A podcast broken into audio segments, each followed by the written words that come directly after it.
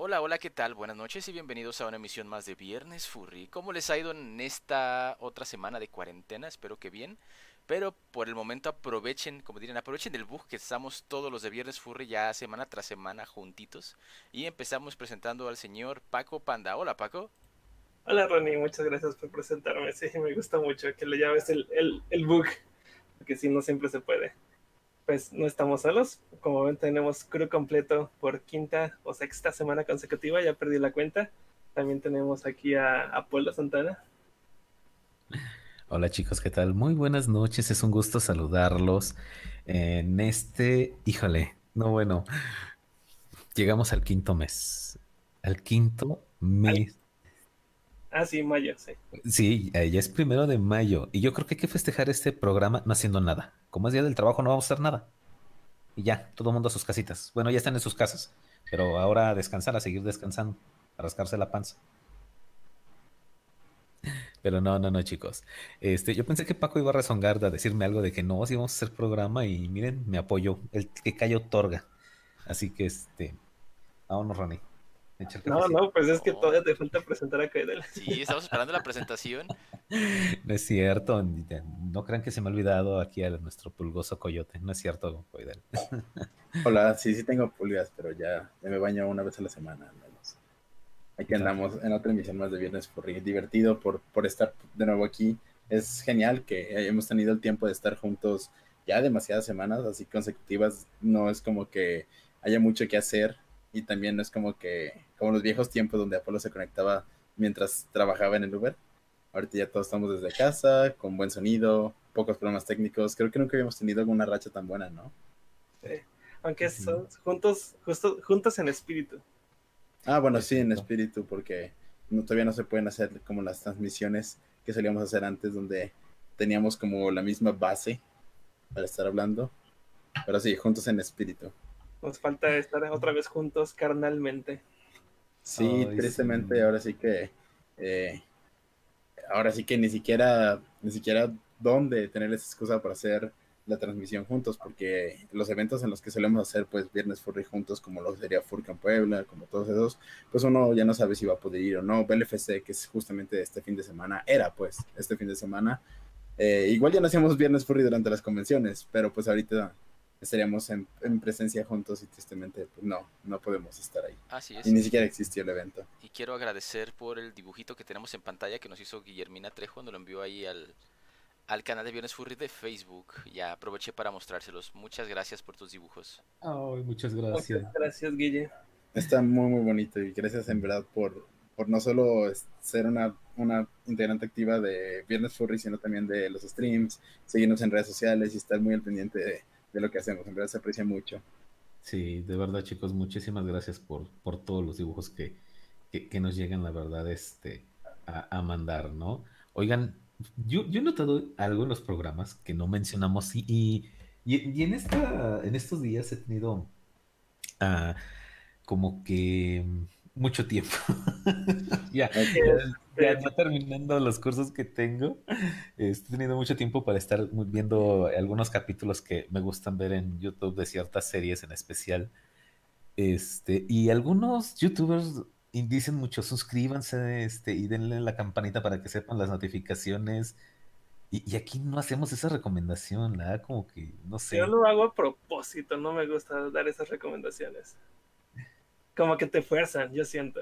Eh, a mí no, no, me gusta que los youtubers hagan eso, siempre les adelanta ya cuando, cuando van a estar con esa presentación, cuando hacen ese anuncio, o si lo hacen a la mitad de su video, eso todavía me, me cae más gordo. Yo siento que si mereces, si alguien merece tu suscripción, tu manita arriba, que eso no cuesta nada, pero igual una manita arriba, eh, pues es porque se la merecen, ¿no? No porque se la pidieron. Es como, como la propina en los, en los meseros. Pues de hecho, yo siento, yo, yo no lo hago porque yo también siento que eh, si alguien ya está viéndonos aquí y realmente siento como que, el programa va a avanzar de una manera que le gusta y dice quiénes son estas personas que hablan por dos horas, me voy a suscribir todo eso, es como dice Paco, porque se lo merece. Sin embargo, no me molesta que lo hagan los canales porque siento que son de esas cosas que YouTube como establece como clichés. Entonces, si los youtubers grandes lo hacen, lo voy a hacer con cualquier canal y cualquiera ya lo hace únicamente porque es como un cliché, despedirse con ese tipo de frases. Y ya muchas veces ni siquiera siento que lo hagan con la autenticidad de querer que la gente se suscriba, simplemente es como, no sé, como notas hacer el saludo, por ejemplo, de aquí, de presentarnos a cada quien. Sí, fíjate que sí lo puedo comparar con algo parecido. Yo que trabajé de mesero un ratote, jamás en mi vida pedí una sola propina a pesar de que me tocaran personas que sé que, que no me van a dejar propina. Yo decía, ok, eh, la gente sabe que si estoy haciendo esto es porque puedo ganarme algo de ustedes, ¿no? Entonces, no es necesario estarles repitiendo, por ejemplo, en mis streams. Eh, yo escucho mucha gente que dice, ay, que si tienen este Twitch Prime, suscríbanse, es gratis, o compartan el stream, o X cosa, ¿no? Yo digo, ok, si la gente llega a mi stream, quiere verlo, lo va a ver porque quiere verlo y si les gusta, pues se van a quedar, si no se van a ir, no tengo ningún problema, no tengo que estarles mendigando, pues si siento que, que mendigo y no se me hace chido eso. No sé, tío, yo, yo, yo no siento que sea algo malo, si está, es válido el decir no me gusta, pero sí creo que es como que algo muy cliché de YouTube y no creo que realmente ya sea como con la intención de realmente mendigar por lo mismo de que todos los youtubers grandes, pequeños y eso como que lo hacen por cliché. El caso lo dice, por ejemplo, al final de sus videos. Y, siento que ya es como que un cliché de YouTube, algo que todo el mundo va a hacer. Pues deberían mm. de como que personalizar ese cliché. Como ahorita me estaba acordando eh, que estaba como en una época de nostalgia. Eh, me estaba acordando del programa Siempre en Domingo que pasaban en el canal de las estrellas con, con Raúl Velasco, que me caía muy mal ese sujeto. Eh, pero pues ya, ¿por qué? ya se murió, pero pues no, nunca me cayó bien. Eh, tengo, mis razones, ¿eh? nada más es así como cuando ves a un youtuber que dices, ah, ese no me cae bien y ya, no te cae bien. No. Raúl Velasco tenía algunas razones por las cuales no me caía bien, pero pues igual inválido completamente mi no caída bien de Raúl Velasco porque Raúl Velasco fue completamente ajeno a mi vida y, y jamás se enteró de mi existencia, entonces no importa. Eh, él, decía siempre cuando, cuando se iban a ir a comerciales, no, sé si tú te acuerdas, Apolo, ahorita que querías como semi-defenderla. ¿Qué decía No, fíjate que no, bueno, no sé, no se me hacía así tan, tan mala persona. Eh, algunos pocos programas que llegué a ver de muy chamaco, este, pues muy poco, muy vagamente los recuerdo, la verdad. Los más que he visto creo que han sido aquí en YouTube pero no, no, me acuerdo.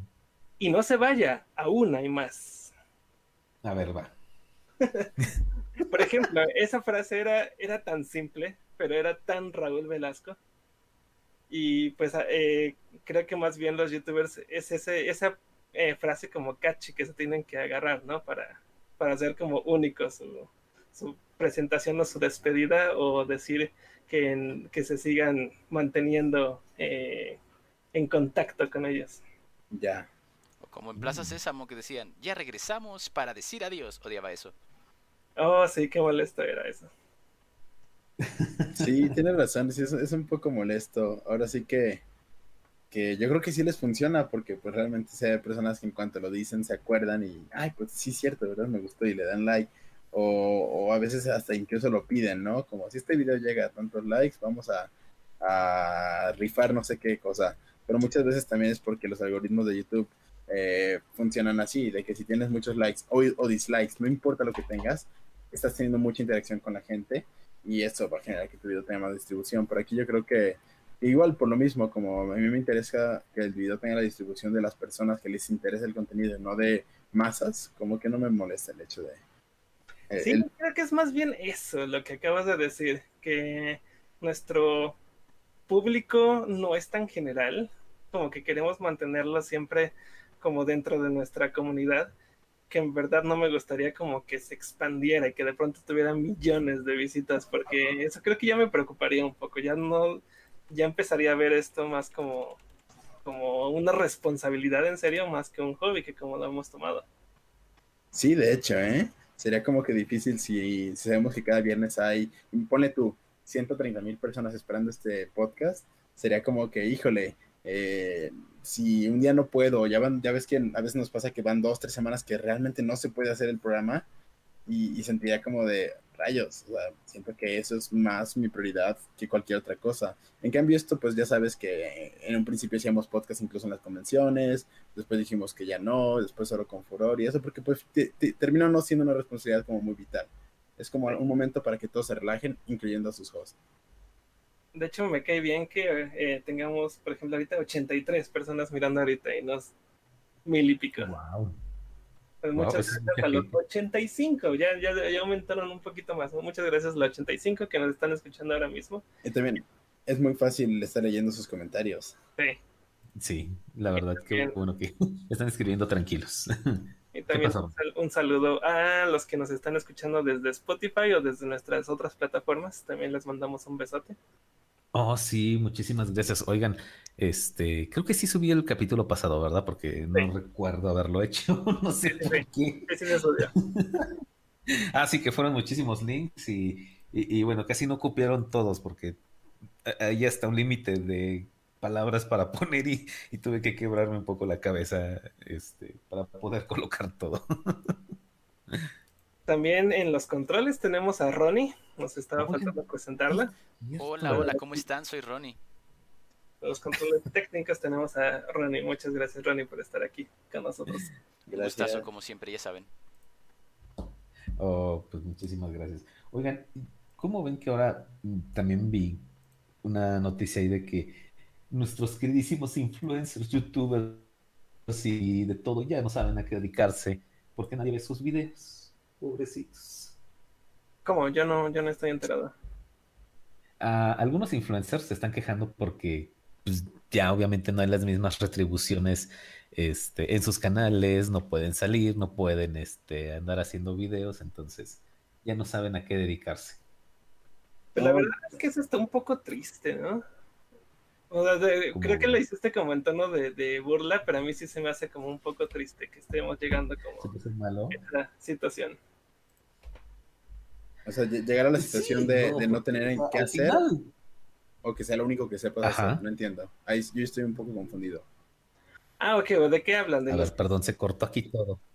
¿De los ah. que se dedican realmente a, crear contenido o los que solamente se dedican a ser influencers y ya? Ah, sí, cierto, es que eso es muy diferente, porque un influencer es una persona que tiene muchísimo alcance, este, y, ese alcance le permite como influenciar a las masas a comprar un producto, a estar al tanto de alguna serie, estar al tanto de, o sea, eso es un influencer, pero no es exclusivamente un youtuber. Creo que es muy diferente porque hay youtubers que ni siquiera son como influencers y tienen muchísimas masas.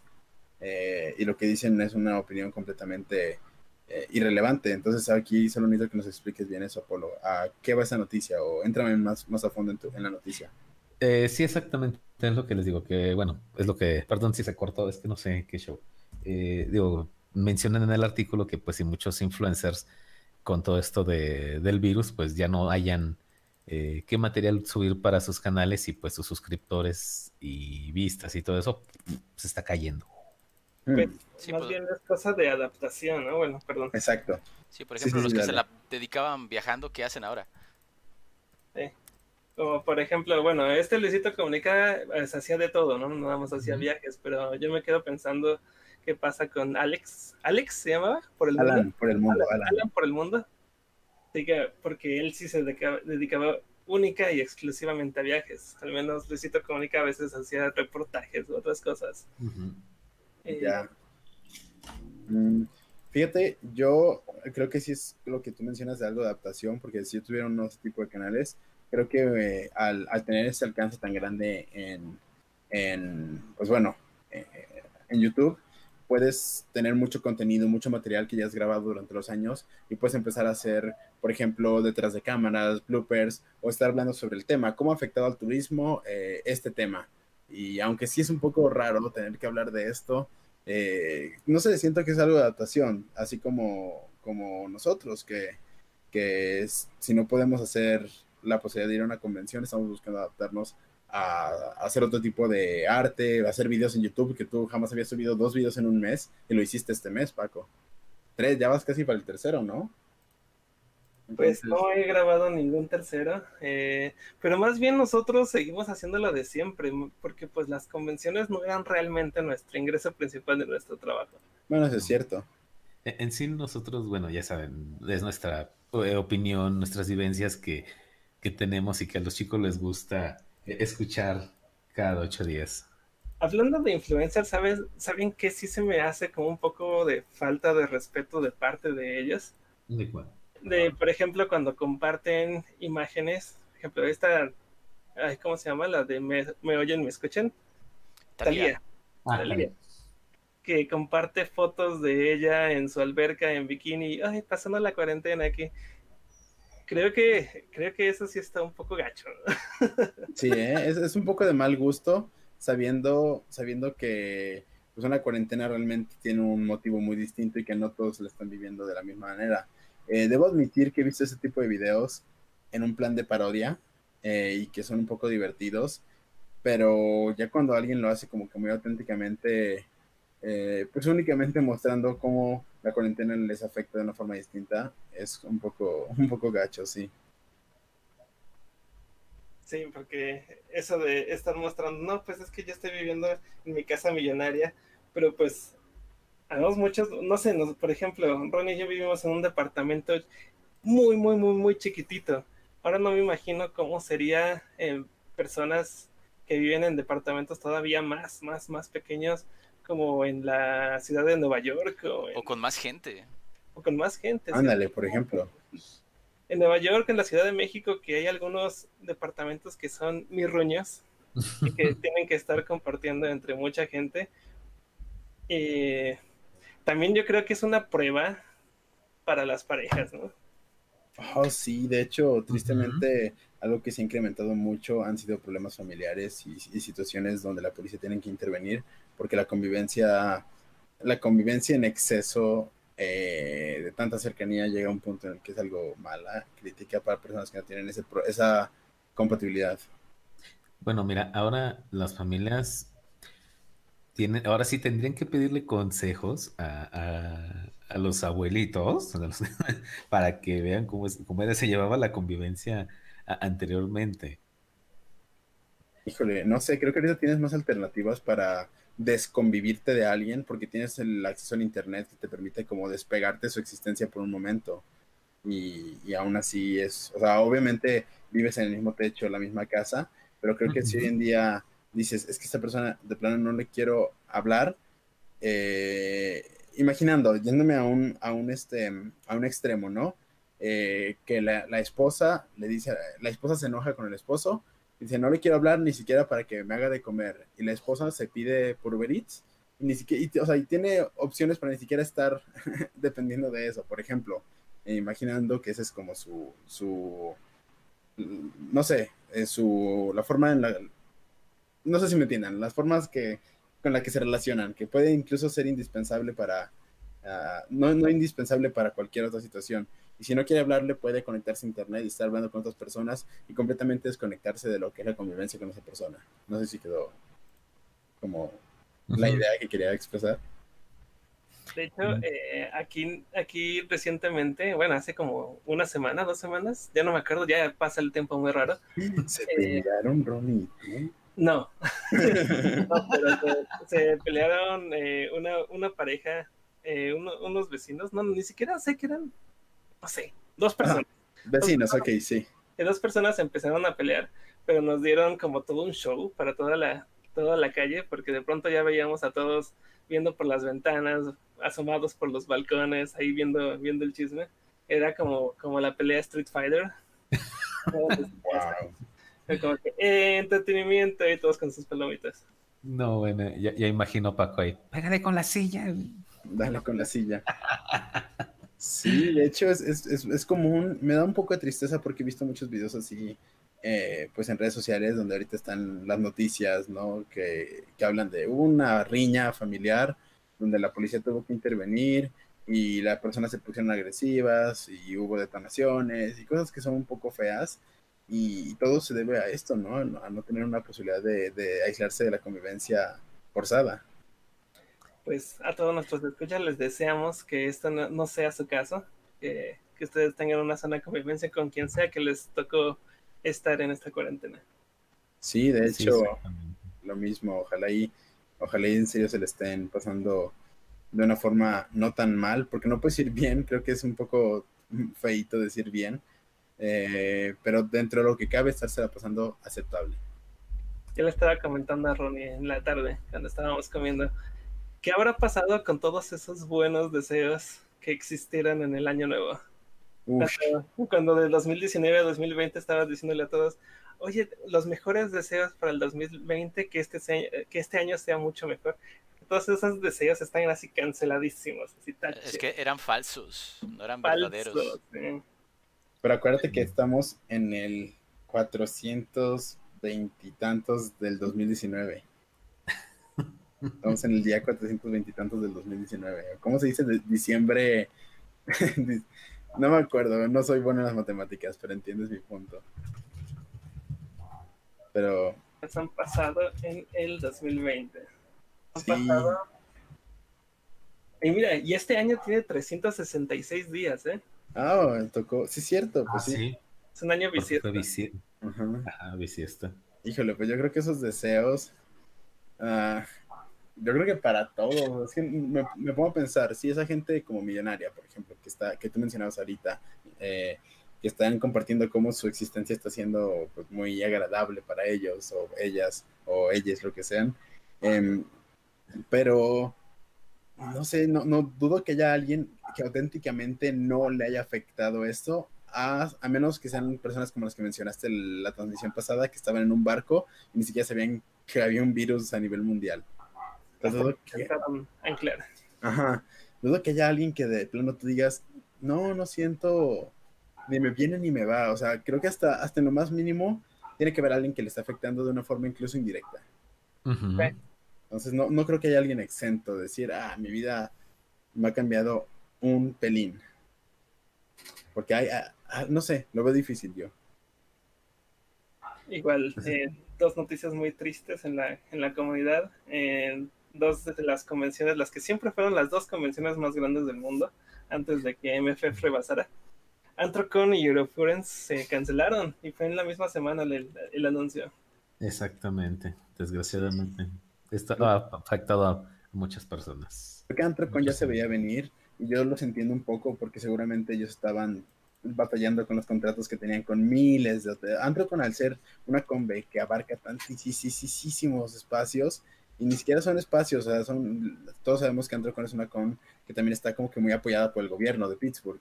Este, yo creo que andaban esperando el momento en el que pudieran ya por fin romper con esos contratos que les estaban atando a tener esto, reagendar, no sé, algún estudio de, de, la economía para los siguientes meses, años, no sé, yo creo que ellos andaban en esa situación y por eso fue que hasta ahorita hicieron eh, el anuncio, porque muchas personas estaban un poco molestas cuando Anthrocon subió su post de que, ah, empiecen a subir arte para la convención, y ellos estaban así como de, en serio, en serio estás pidiendo arte para la convención, pero yo solo quiero pedir como comprensión, porque muchas veces este tipo de cosas no están en, en, en, la, en las manos de los organizadores. Bueno, y es que, como dices, no solamente afecta, la verdad, a, ciertos contratos, o sea, afecta, afecta a todo el pueblo, porque pues ya todo el pueblo de Pittsburgh se vuelca en Antrocon, entonces pues realmente les afecta ya como turismo, como algo mucho más, más grande, ¿no? Sí, a todos, de hecho. Y pues, bueno, de hecho eso a, todos los, los lugares que, que, tienen como principal economía el turismo. Exacto. Pero sí, aquí solo quería como nada más aclarar eso porque sí vi muchas personas como que en Twitter un poco concernadas, ¿es una palabra eso? Sí, ¿no? Concernadas porque Antrocon no cancelaba la combe y ya muchos decían, es que en serio no voy a ir, cancélala, pero solo quiero que la gente entienda que a muchas convenciones le está pasando esto, que necesitan de una luz verde para poder reagendarse y muchos en verdad prefieren reagendarse a seguir teniendo esa fecha y necesita nada más comprensión por parte de los asistentes. Y también hice un post al respecto hace poco. Si tú tenías una entrada para esta convención y fue reagendada o fue cancelada para este año, trate de apoyar la convención robando tu registro para el siguiente año. No pidas un reembolso, porque creo que de esa forma vas a poder apoyar que una convención no se vea afectada en su economía. Y además puedes fingir que ya tienes pagado el, el boleto como con anticipo, ¿no? Como si estuvieras haciendo una inversión ya. Exactamente. Nada más piensen que le, pausaron la fecha, o sea, está como en pausa, ya hasta nuevo aviso, pues no hay tanto problema. O sea, digo, van a ir a la convención, ya está pagada, pues ya que te preocupas. Exacto. Solo es un retraso. Exacto. Es lo que yo recomendaría. Recuerdo de la primera vez que iba a ir a Antrocon, allá atrás en el 2015, que pues tenía días extras para, para poder eh, pasearme por, por, Pittsburgh. Entonces quise investigar que, qué, se hacía en Pittsburgh. No es una ciudad turística, no, no es como que hay muchas cosas que visitarle. Y las recomendaciones de turismo de Pittsburgh eran eh, ir al zoológico, ir a algunos museos, unos museos muy chiquitos, no tienen museos muy grandes eh, alrededor de, de, la ciudad. Eh, es una ciudad que recibe muchas visitas por parte de los deportes, porque hay muchos fans de los, de los equipos que, que, ahí, que ahí están, como pues Pittsburgh en el béisbol, están los piratas, eh, están los, los acereros, los acereros, del fútbol, en, no sé, varios equipos, entonces sí reciben mucho turismo. Y entre ellos también estaba eh, Antrocon en, en verano, como parte del turismo y de las cosas que hacen en Pittsburgh. sí es la de, las principales economías de, de, la ciudad. Y pues sí, ya tampoco están recibiendo nada de deportes. Eh, todavía me escucho, ¿verdad? Todísimo, sí, perdón. yo estaba en verdad escuchando lo que decías. Okay. Nos quedamos callados recuerdo de, un amigo que empezó a, celebrar, incluso hizo un post en Twitter como celebrando, es un video en su como celebrando, porque le habían dado apenas en marzo, cuando apenas estaba empezando esto, de que le habían dado home office. Y entonces él fue como de, sí, me están dando home office justamente cuando va a empezar la temporada de básquetbol. Yeah. Oh, no. Oh, no, qué triste. Así como cuando dices algo sin pensar realmente como en el contexto de lo que estás diciendo, ¿no? Sí. Ay, qué triste. Sí, pues que obviamente si, te van a dar home office es porque también se va a cancelar en toda la serie de la liga de básquetbol por al menos el siguiente año o semestre.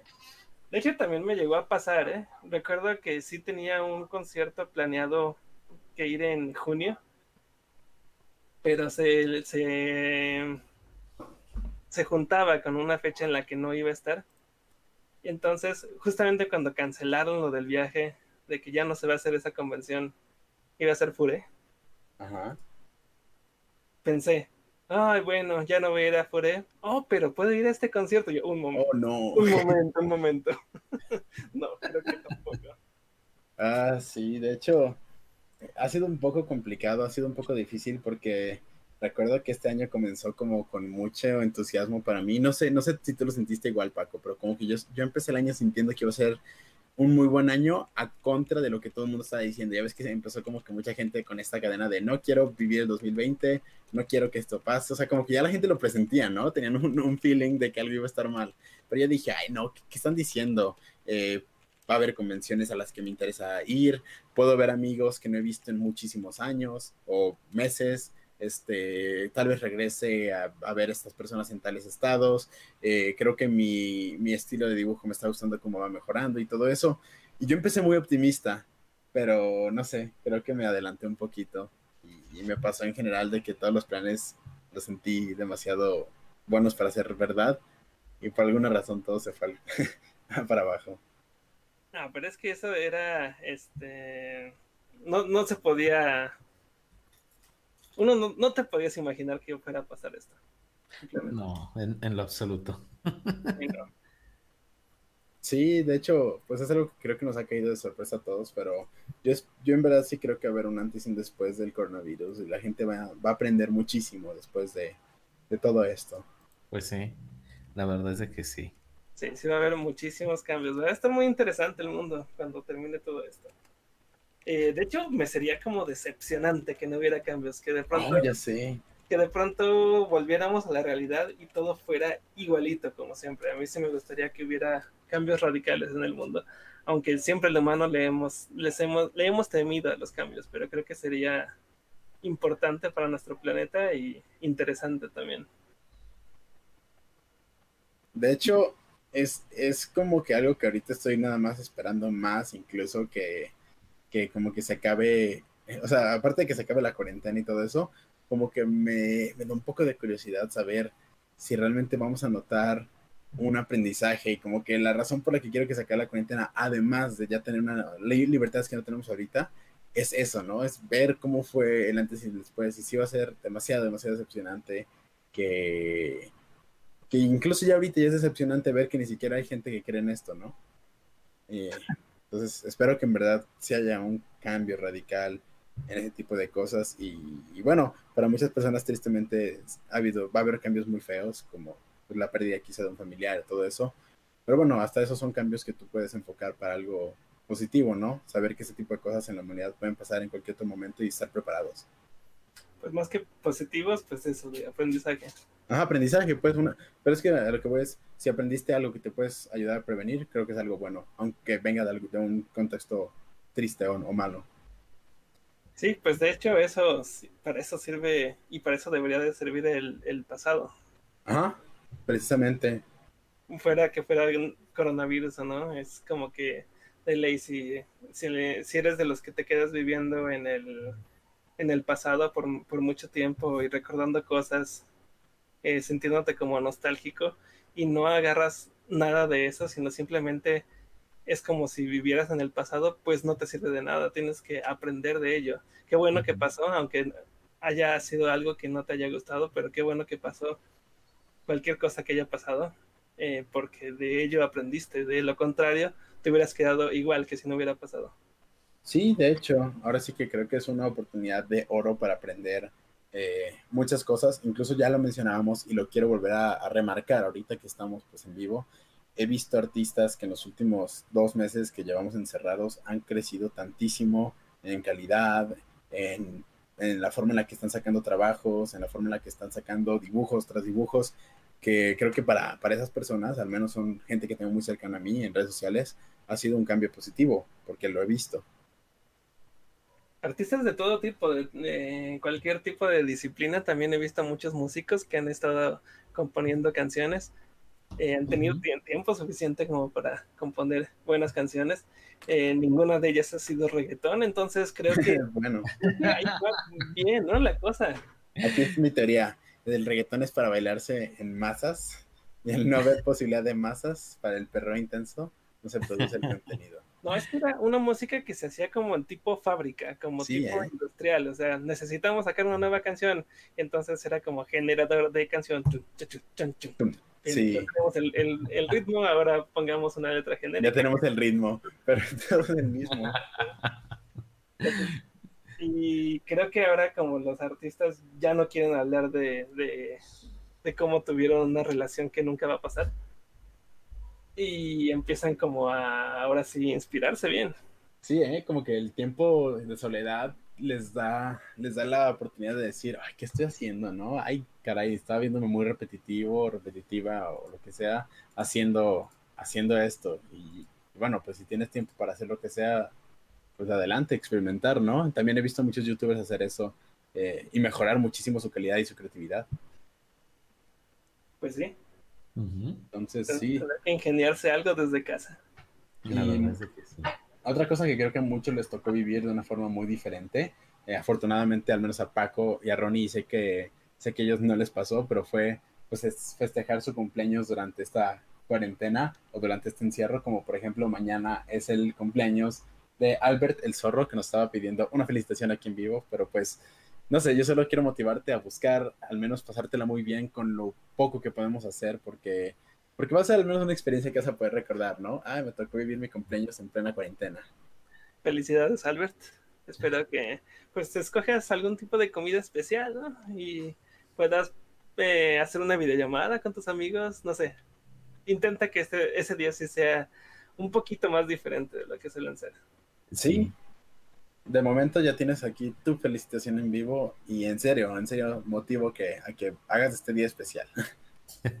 McDonald's, yo pediría McDonald's. Dice Alex Power 95, dice Apolo no opina porque le encanta el perreo. No, perdónenme, pero no, no me gusta. Así, simplemente no, no, no es mi género musical favorito.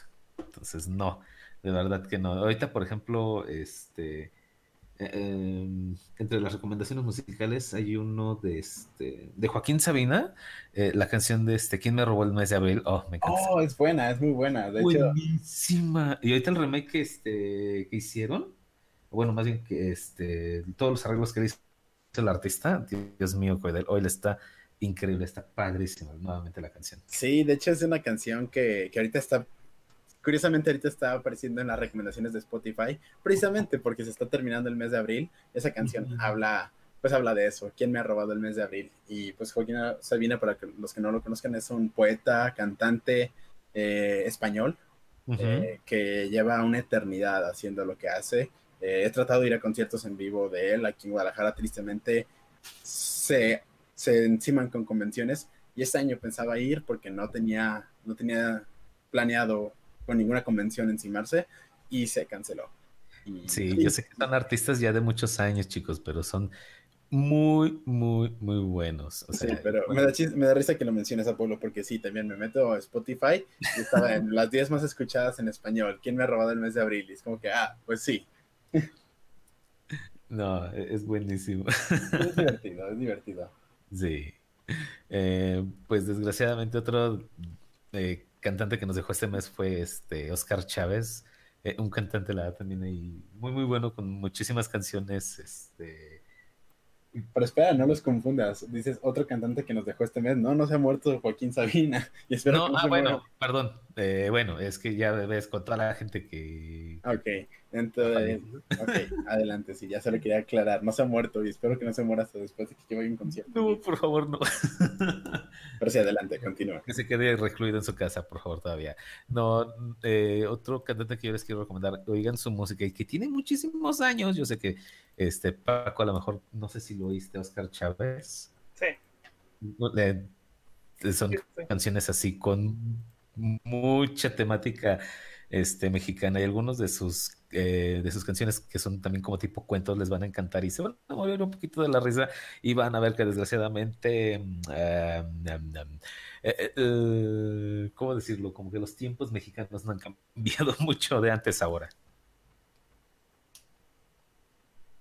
Vaya, pues sí, ahora sí que sí es un poco triste saber que ha habido, ha habido gente que justamente coincidió su, su pues desaparición de, de esta su, su presencia se, se, nos ha ido y, muchas veces no, no, ha sido por, por este caso de pues, la situación que estamos viviendo, pero pues no sé, como que el hecho de que pase todo durante esta época como que lo vuelve un poco más relevante, ¿no? Pues sí, desgraciadamente sí. O sea, han, habido muchos artistas y, bueno, muchas personalidades, ¿no? Como también este Gus Rodríguez, o sea, que también, no manchen. No sé quién es. ¿Cómo? Eh, Gus Rodríguez es quien inició la revista de Nintendo Manía. Oh, ya, ok. Entonces, así. ¿Eh? Bueno, hablemos de algo. Iba a decir algo. ¿Qué ibas a decir, Ronnie? Ah, no, yo no dije nada. Ah, es que oí un no ahí. No, yo solo decía que, ah, no sé, hay que hablar de algo más bonito que gente que se ha ido de esta. ¿Que se ha ido? Ok. Ok, ¿cuáles son sus predicciones para cuando la pandemia acabe? ¿Cómo va a reaccionar la gente? Van a querer ir a, van a querer salir, pero la mayoría de los lugares no van a estar abiertos todavía. Yo, yo creo que va a haber muchas personas que van a estar buscando retomar actividades que van a ser un poco difíciles que vuelvan a arrancar como si nada hubiera pasado, como ir al gimnasio, ya ven que es algo como que muchos están sufriendo, porque hay personas que realmente es parte de su rutina diaria y no pueden hacerlo y van a creer como que, ah, ya se acabó, ya levantaron la cuarentena y ya podemos ir, pero pues no, son tristemente lugares que se van a tener que reanimar poco a poco. Pues mira, como dicen, vamos a tener que agarrar un nuevo ritmo de vida en el cual pues eh, vamos a tener que mantener nuevamente bueno, vamos a tener que seguir manteniendo la distancia entre nosotros, seguir teniendo, la verdad, pues una limpieza, eh, pues un poco más en grande, ¿no? El seguirnos, este, pues con las medidas de ahorita, pero bueno, ya esto va a ser más habitual, ¿no? Entonces, pues, porque pues una cura no, ahorita no va a haber, pero pues yo sí, la verdad, creo que mucha gente va a querer salir y destramparse, ir a los cines con, este, y sitios públicos. Yo creo que van a haber muchas recomendaciones de que no, espérate, aguántate, Creo que ahora van a estar los parques más llenos. ¿Espacios al aire libre en general? Sí, sí. Sí, eh, creo... aquí en Guadalajara el Metropolitano, el Colomos van a estar un poco más llenos. Yo también creo que eso va a pasar. También supongo que va a haber, eh, va a haber muchas más actividades que no dependen de lugares encerrados, que van a estar mucho más como concurridas. Y eso es algo, supongo que positivo, porque pues al final de cuentas también la gente quiere ya regresar a hacer algo, lo que sea, pero que sea posible hacer algo. La vía recreativa aquí en Guadalajara, por ejemplo. Yo quiero regresar a trabajar, por favor. También. yo veo muchas posibilidades y diferentes tipos de personas dentro de lo que predicción. Es que va a haber las personas que están como que no puedo esperar para irme de vacaciones, no sé, a la playa, ¿no? Y van a, van a arrasar y van a irse todos a la playa al mismo tiempo, prácticamente. O va a haber otros que van a seguir quedándose en sus casas por el temor de lo que ya pasó y que no se vuelva a repetir. Y también vamos a tener otra sección para mi gusto, que es las personas que van a hacer todo como lo hacían antes, pero ahora van a agregarle un cubrebocas y gel antibacterial a todas sus actividades y a todos los lugares donde vayan. Bueno, fíjate que aquí Ronnie la verdad toca un punto muy interesante que es el de las vacaciones. O sea, a lo que yo me refiero con esto es de que hemos visto tantísimos cambios en la naturaleza de, que, por ejemplo, las playas se han limpiado, todos los mares la se ven este, de, un color sorprendente y toda la naturaleza que eh, y todos los animales que han salido ha sido la verdad increíble. Entonces, ahora, ¿cómo nosotros vamos a, a, responder a todo eso, a toda esa nueva vista? O sea, de un momento a otro, ¿lo vamos a destruir o cómo también nos vamos a adaptar a ese paso?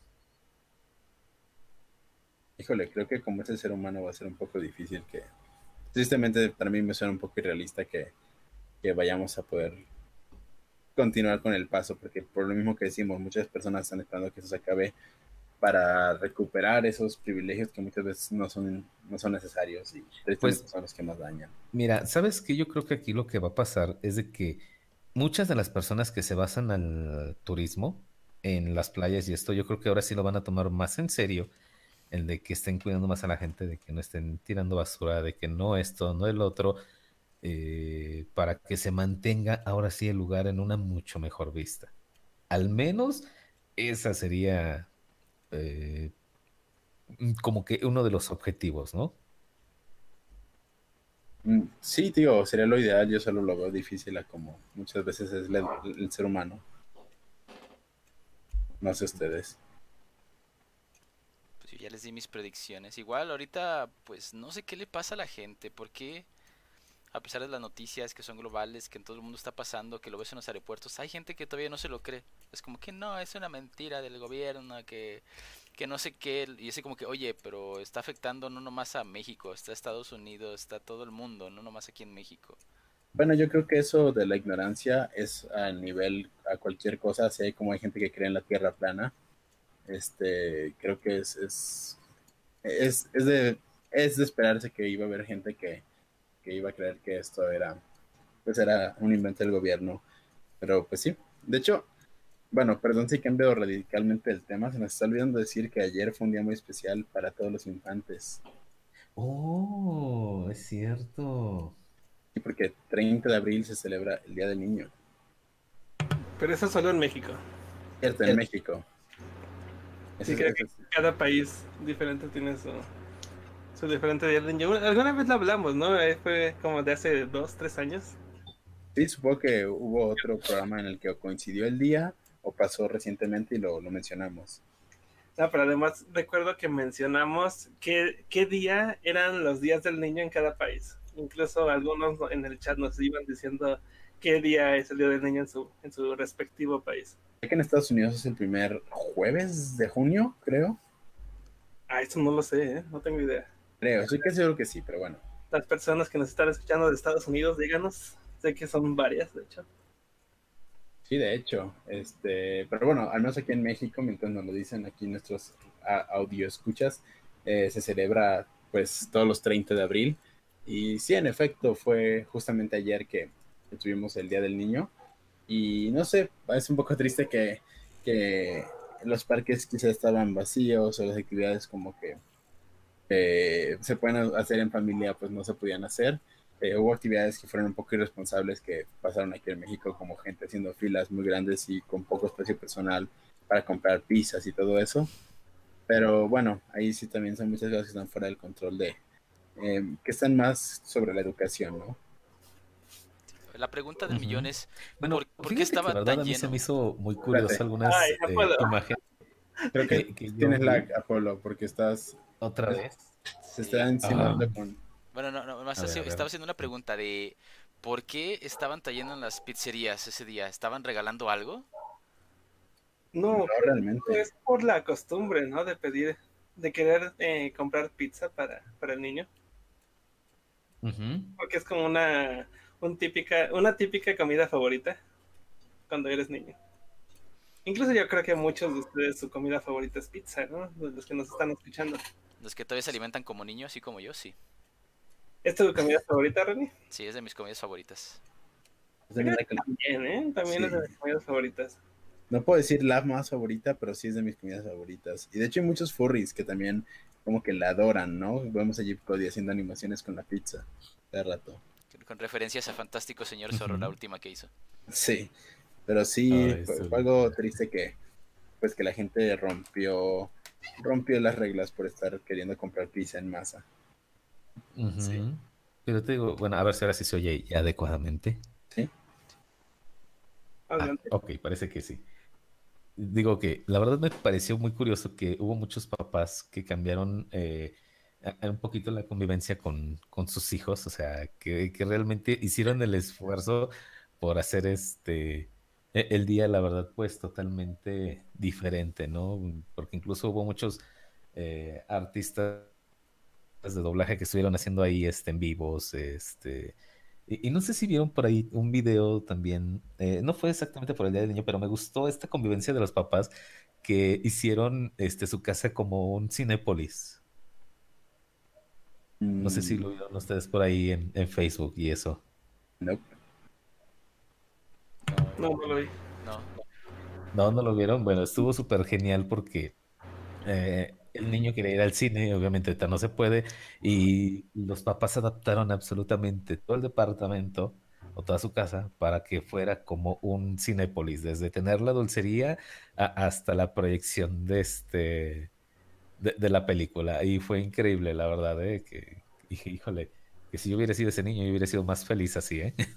Bueno, sí, adelante de las cosas más creativas que he visto que hacen algunos papás por sus hijos es haber recreado el, el ride de Disney, el de mm, Piratas del Caribe, de Disney World o Disneyland, cualquiera de los dos. Le recrearon esa atracción, pero en su casa. Y de una forma muy, muy, muy creativa. Entonces ellos iban como en su, en su carrito, eran como en unos patines y les iban engelando para que fueran viendo como todas las cosas que iban pasando alrededor, incluso lo de la cascada, cuando cae, caen en la cascada, ellos caen en las escaleras. ¡Wow! muy, muy creativo. Suena muy divertido. Ahora sí que suena como ese tipo de cosas que a veces solo en internet podemos proyectarlas, como decir, ah, qué chido que a alguien le tocó vivir eso.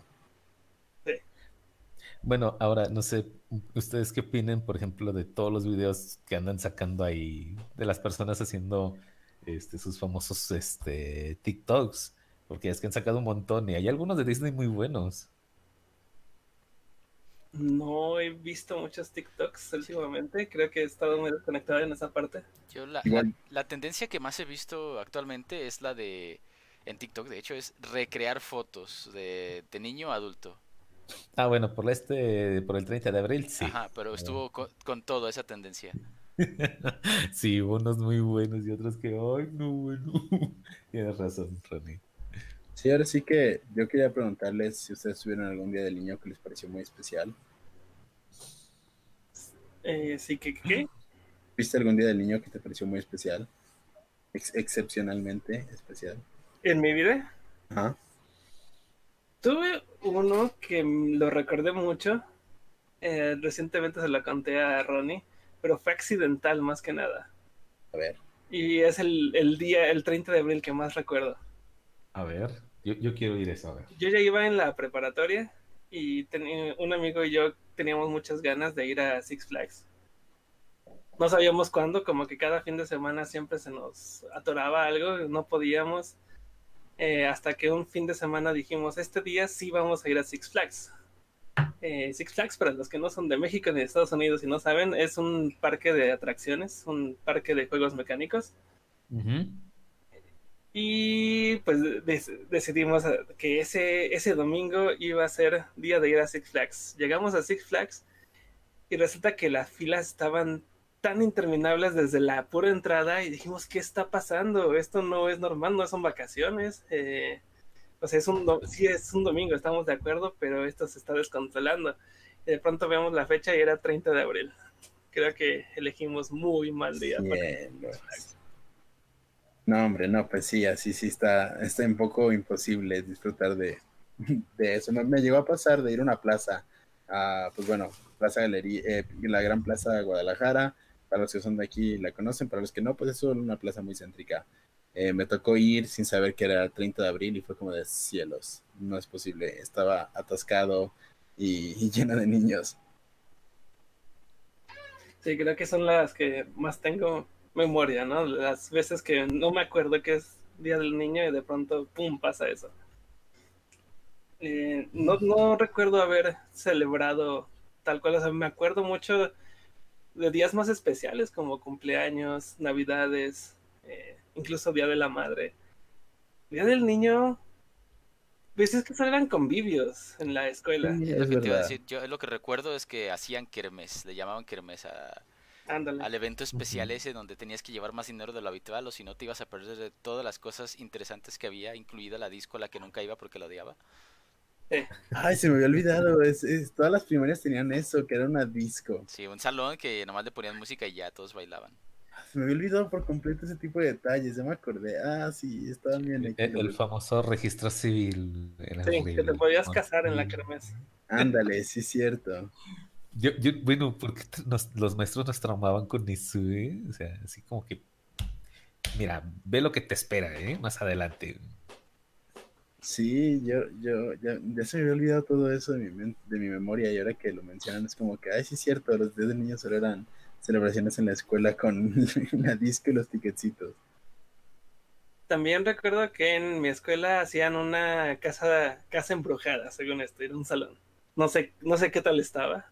Nunca, nunca me metí tampoco, como para decir, órale, les quedó bien chido, que no lo creo, lo dudo mucho pero también te cobraban como un peso, dos pesos por entrar a la casa embrujada. En, no, la, época, en la época donde te daban como cinco pesos, ¿no? Para ir a la escuela. Sí, sí, o sea, gastarte un peso en la escuela sí era mucho.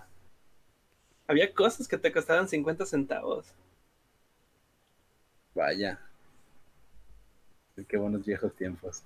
De hecho, recuerdo que, que con un peso me alcanzaba para unos chetos. Para una bolsa de chetos. Incluso sí, con 50 centavos, no me acuerdo qué me podía comprar, pero creo, creo que eran de esas bolsitas con pepinos.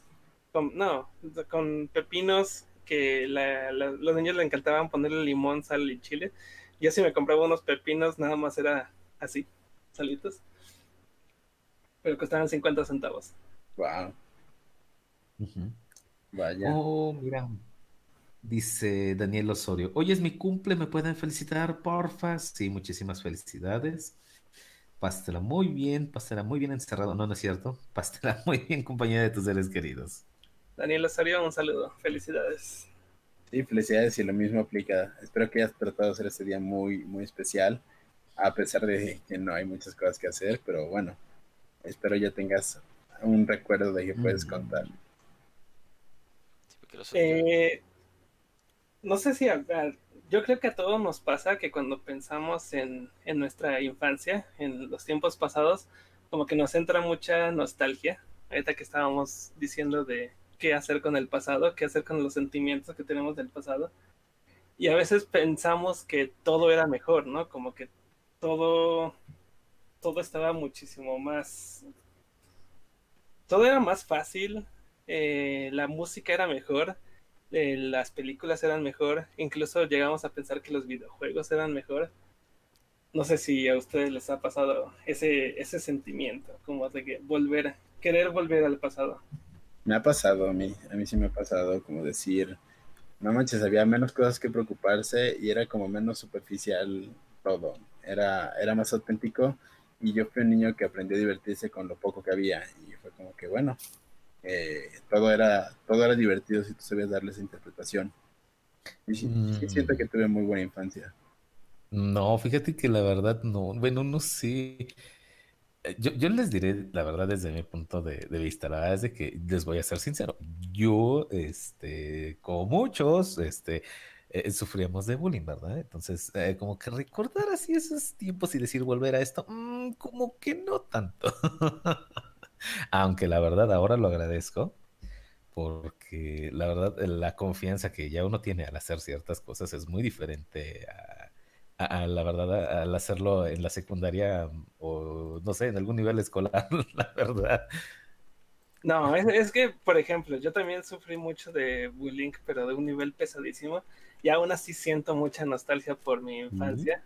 eh, y sí me gustaría a veces como poder volver a, esa época, pero yo siento que, que, ese sentimiento es un poco erróneo, ¿no? El, querer volver a esa época, eh, pensando que, que todo tiempo pasado fue mejor, como que existió una época dorada en, en nuestra vida.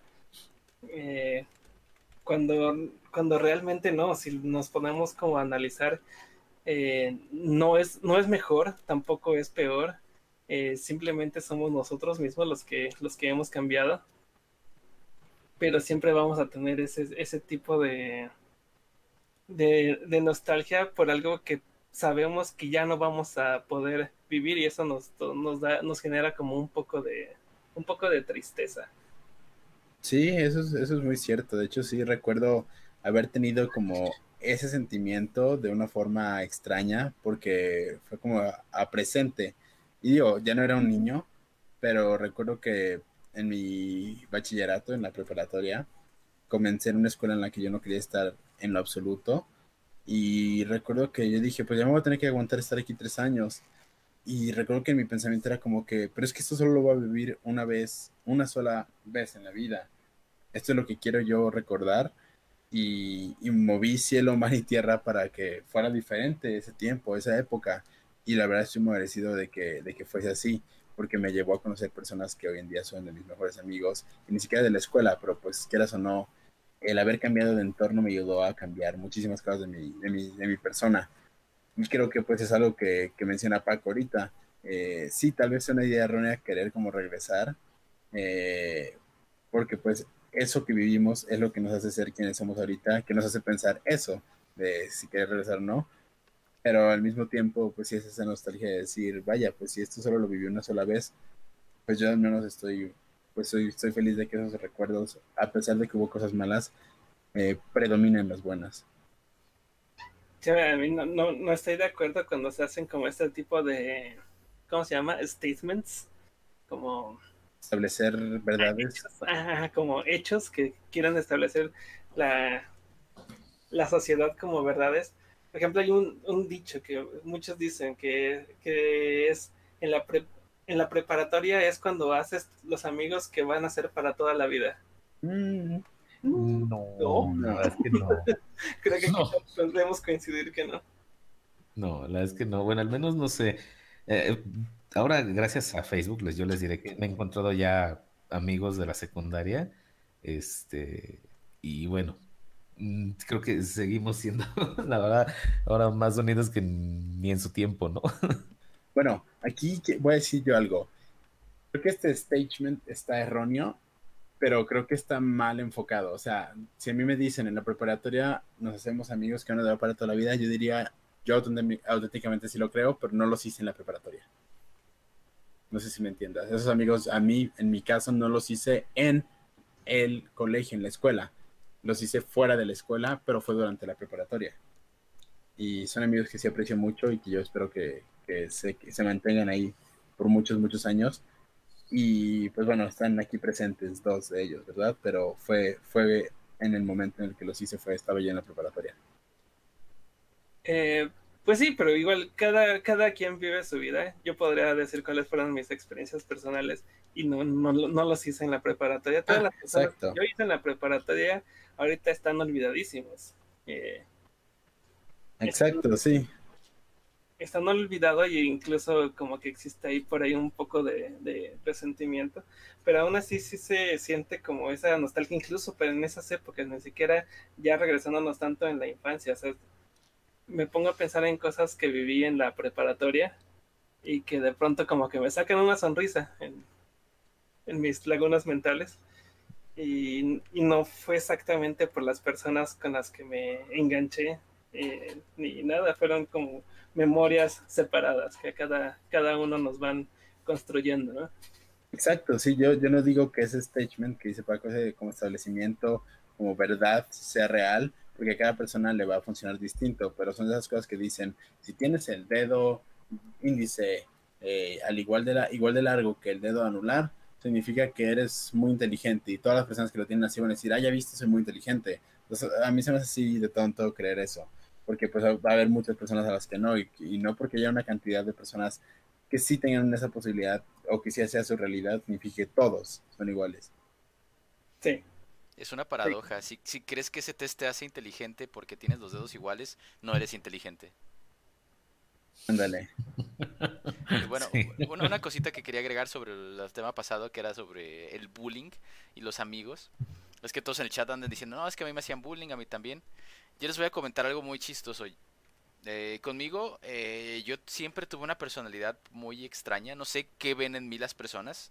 No sé por qué. Pero siempre me ha tocado que hasta a los bullings les caigo bien. O sea, soy amigo de todos. Del cerebrito, del matadito, del que nadie le hace caso, del que huele feo, de los bullies, a todos les caía bien, todos me hablaban. Entonces, en la escuela, a pesar de que no era muy amiguero, no le caía mal a nadie y a pesar de que yo era muy de altas calificaciones, podría decirse, este, nunca me molestaban. O sea, había cerebritos que eran muy buenos y que decían, oye, también eres un cerebrito, pero no me gustaba tanto pertenecer a ese grupo porque veía que les hacían bullying, pero entonces eh, a mí no me hacía nada porque yo platicaba con ellos, les enseñaba, no sé, que de repente veía que, porque si te fijas, usualmente los bullying son personas que les va mal en la escuela, entonces yo les ayudaba con sus clases, les decía, mira, es que estás haciendo esto mal en esta fórmula, si lo haces de esta manera, bla, bla, bla, ya, todo funcionaba perfectamente bien, y con los amigos de la preparatoria, solo hice un solo amigo de verdad, así de que diga, pues este fue mi amigo de la preparatoria, y cuando conocí el furry fandom, pasó esa transición que yo creo que ustedes pasaron, de que es que me gustan más este tipo de amigos. Pues conmigo pasó de que con este amigo, que se llama Milton, eh, lo conocí en la prepa jugando Pokémon, y me empecé a alejar de él porque se me hacía como extraño, ¿no? De que llegabas con los furros, y iban con colitas y orejitas y decía, es que es normal, se le va a hacer muy raro. Hasta que un día me, me dijo así claramente de que, oye, ¿qué está pasando? Fíjate que antes salíamos todos los domingos y ahora me dices que tienes planes, vengo a tu casa y no estás. Digo que pues, ¿qué, qué onda? ¿Por qué no me invitas? Porque él era muy directo, nunca se quedaba con las ganas de decirme algo. Y ya, le dije, y ya le dije, ¿sabes qué? Pues mira, es que estoy conociendo este tipo de personas. Este, la mayoría de ellas se comportan muy raras entre ellas. Incluso se podrías este, diferenciar cuáles tienen este, gustos muy raros. Pero si gustas, un día te puedo invitar. Ay, ok.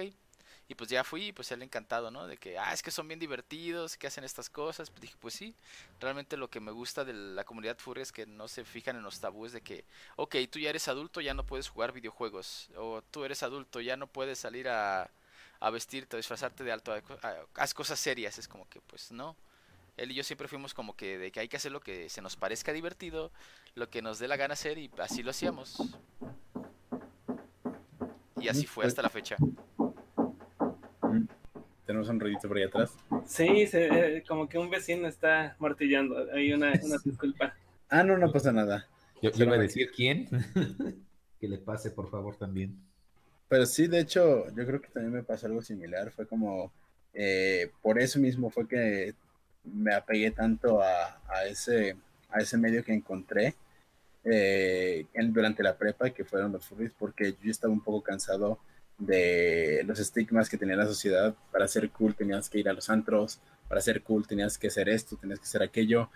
Y, y como que, mm, como que no sé, eh, el encontrar un contraste tan grande, eh, para mí fue como, vaya, es algo que, que, no había experimentado, que no había vivido y me gusta demasiado y como que me apegué de lleno. Eh, sí tuve gente como que me dijo así como que, ah, ¿por qué de la nada cambiaste? ¿O por qué de la nada hiciste esto? O, tuve gente que no se lo tomó pues muy bien, pero pues son gente que a fin de cuentas no, si no te apoyan en algo así, como que igual no quieres en tu vida. Entonces, no, no me importó como seguirme moviendo y, agarrar distancia con esas personas, porque a fin de cuentas se trataba de mi felicidad, no de la de otras personas. Hace, hace 10 días eh, subí un dibujo que, que fue como muy personal, que de hecho conté una historia en la descripción de ese dibujo. Eh, la conté en inglés. En español sería, bueno, si, si quieren escucharla un poco más en español. Eh, es una, un dibujo donde está mi persona jugando con un con, con otra persona que no que no es alguien cercano, es otro niño. Estamos como en una carretilla, no sé si han visto ese dibujo. Sí, sí lo vi, estás con Freshie. Ah, sí. Estoy, él, él, está llevándome con una carretilla, está atardeciendo, se está haciendo como muy feliz. Fue una historia, bueno, eso fue inspirado en algo que, que pasó realmente eh, cuando, cuando yo estaba chico. Eh, no recuerdo qué edad tenía, solo estaba niño. Fue un momento en que acompañé a mi papá a resolver unos asuntos con un terreno de uno de sus amigos, no sé, algo. algo papá que se lleva al niño a Sí, y yo quería ir con mi papá, yo era de los que seguían a mi papá a todos lados. Entonces fui con ellos, eh, fuimos a un pueblito en el Estado de México, de esos donde son, donde es puro campo, las casas están separadas unas de otras, la gente tiene vacas, tiene, tiene cerdos, es tal cual campo, se, respira mucho, mucho aire, son como unos, como un pueblo en un, en un cerrito, unas montañas. Y ahí me encontré con, con un niño y pues sin, o no, ni siquiera recuerdo que haya habido como una presentación formal ni nada, simplemente supimos que los dos éramos niños, los dos jugábamos y nos pusimos a jugar sin decir nada, sin ponernos de acuerdo. Y recuerdo que todo ese día empezó desde la mañana, acabó hasta la tarde porque recuerdo haber visto atardecer y para mí no pasó el tiempo, para mí el tiempo estuvo como muy bizarro, como si no fuera, ese día no pasó ni largo ni corto, no fue un día rápido, no fue un día que duró la eternidad, solamente el tiempo existía y no me daba cuenta. Duró, lo que tenía que durar y entonces me puse a recordar de ese, de ese momento y pensé en ¿cuándo, ¿cuándo había sido la última vez? ¿Cuándo ha sido la última vez que no me importó el tiempo? Que el tiempo no fue algo existente en mi, en mi existencia. perdón por ser redundante. Y entonces me inspiró ese recuerdo, ese sentimiento para hacer ese dibujo. Y cuando estaba escribiendo eh, la descripción de este dibujo, empecé, a, empecé también a analizar que cuando éramos niños nos concentrábamos mucho en, en jugar, en pasarla bien, y era algo que era una linda época donde en verdad no, no se sentía para nada el tiempo. Y después me di cuenta que ese mismo sentimiento lo tengo cuando, pues en esta comunidad, con uh porque realmente eh, estamos aquí y nos encanta estar aquí, porque precisamente es como, como volver a, a ser niños cuando de pronto yo estoy en Fursuit y me pongo a jugar con otro Fursuiter, ni siquiera hay una presentación formal, no hay como un hola, hola, yo soy Paco, mucho gusto, soy de México. No, simplemente llegamos y empezamos, eh, empieza como esa, esa convivencia, ¿no? Hacer tonterías, a no importar si estamos en público, si está como que mucha gente viendo que si vamos a empezar a hacer tonterías y hacer cosas eh, que salen realmente de nuestra imaginación y a veces esa, esa persona la termina ese, ese tiempo de estar jugando con, con, esa persona y a lo mejor y nunca supimos su nombre, no nos importó eh, si lo íbamos a volver a ver. Que a veces también pensar en eso mismo como que se siente un poco triste, ¿no? Por ejemplo, a mí me dio mucha nostalgia de que a lo mejor nunca iba a volver, nunca vi de nuevo a este niño con el que jugué cuando yo era niño A lo mejor sí, pero ya nunca lo volví a reconocer, ¿no? Y ni siquiera me acuerdo de su nombre. Porque pensar en eso ya es un pensamiento un poco más adulto, ¿no? Y que se nos puede llegar a ser triste, pero cuando éramos niños eso ni siquiera nos, nos llegó a importar.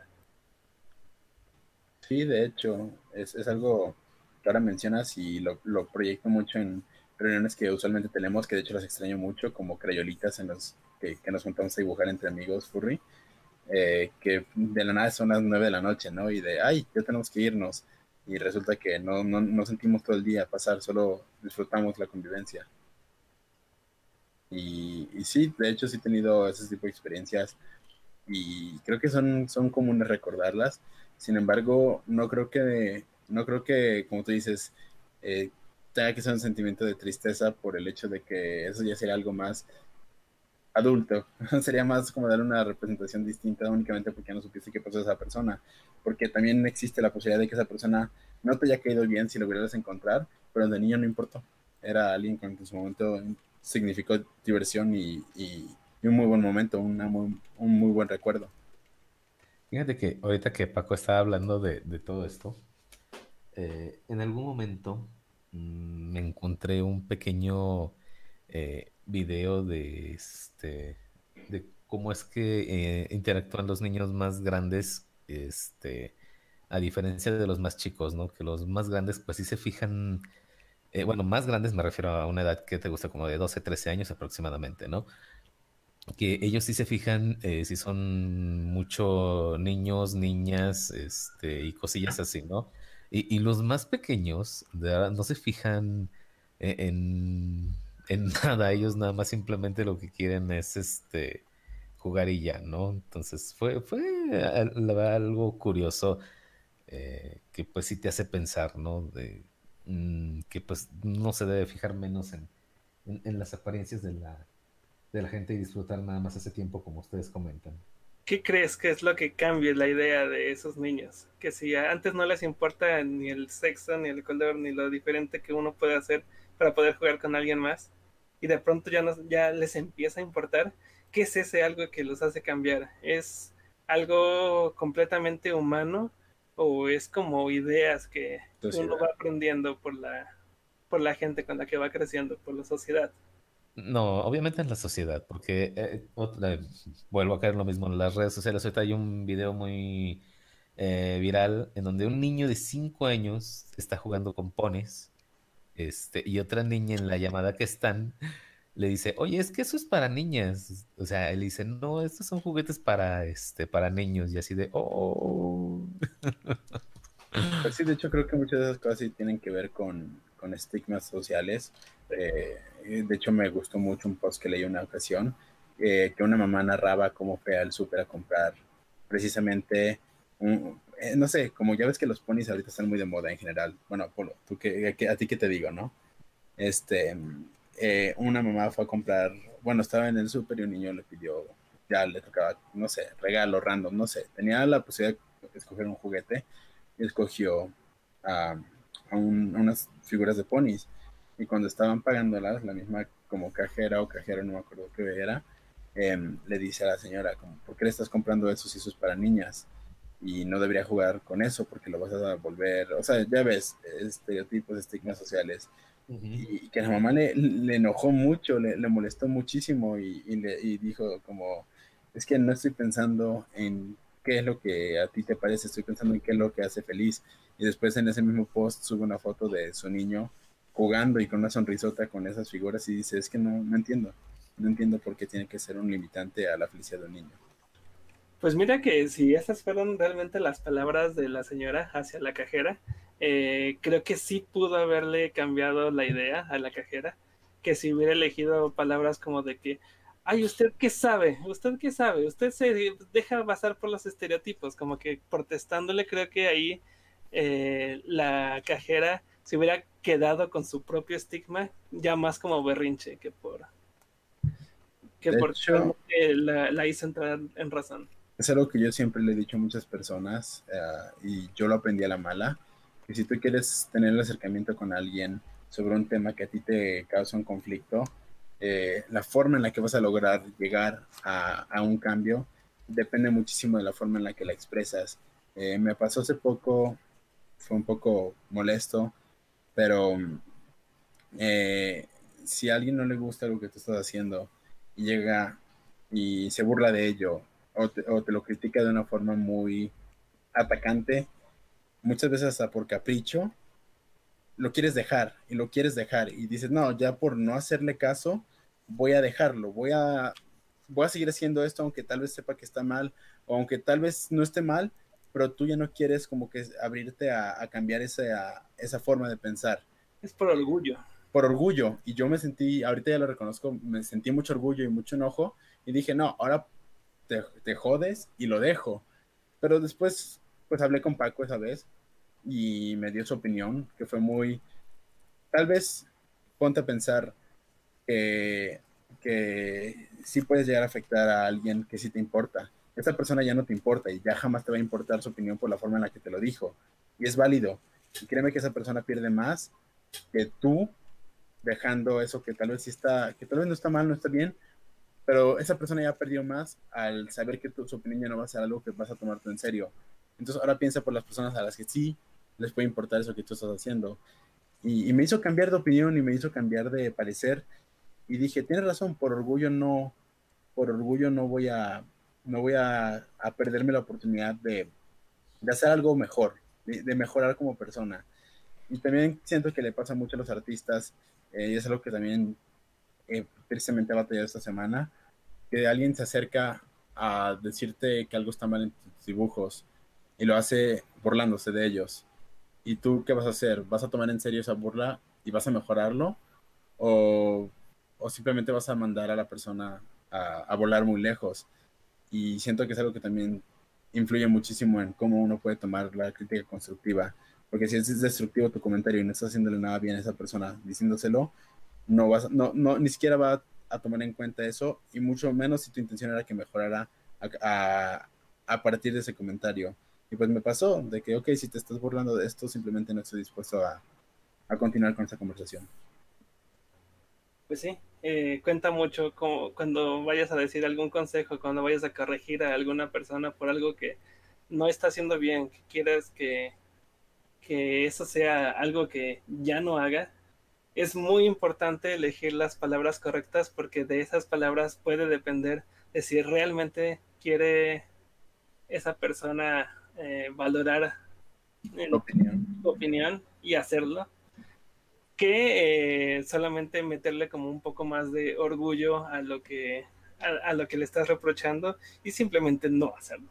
Te voy a decir algo, tal vez sí lo haces, tal vez sí mejoras, pero tristemente pierdes esa percepción de, de, o sea, pierdes ese como que aprecio a la opinión de la persona que lo hizo. Tú y yo lo mencionamos, Paco, que cuando alguien se burla de cómo pronuncias algo en inglés, eh, tal vez sí mejoras, no lo vuelves a, a, a, cometer. ¿Te acuerdas que lo mencionamos hace poco?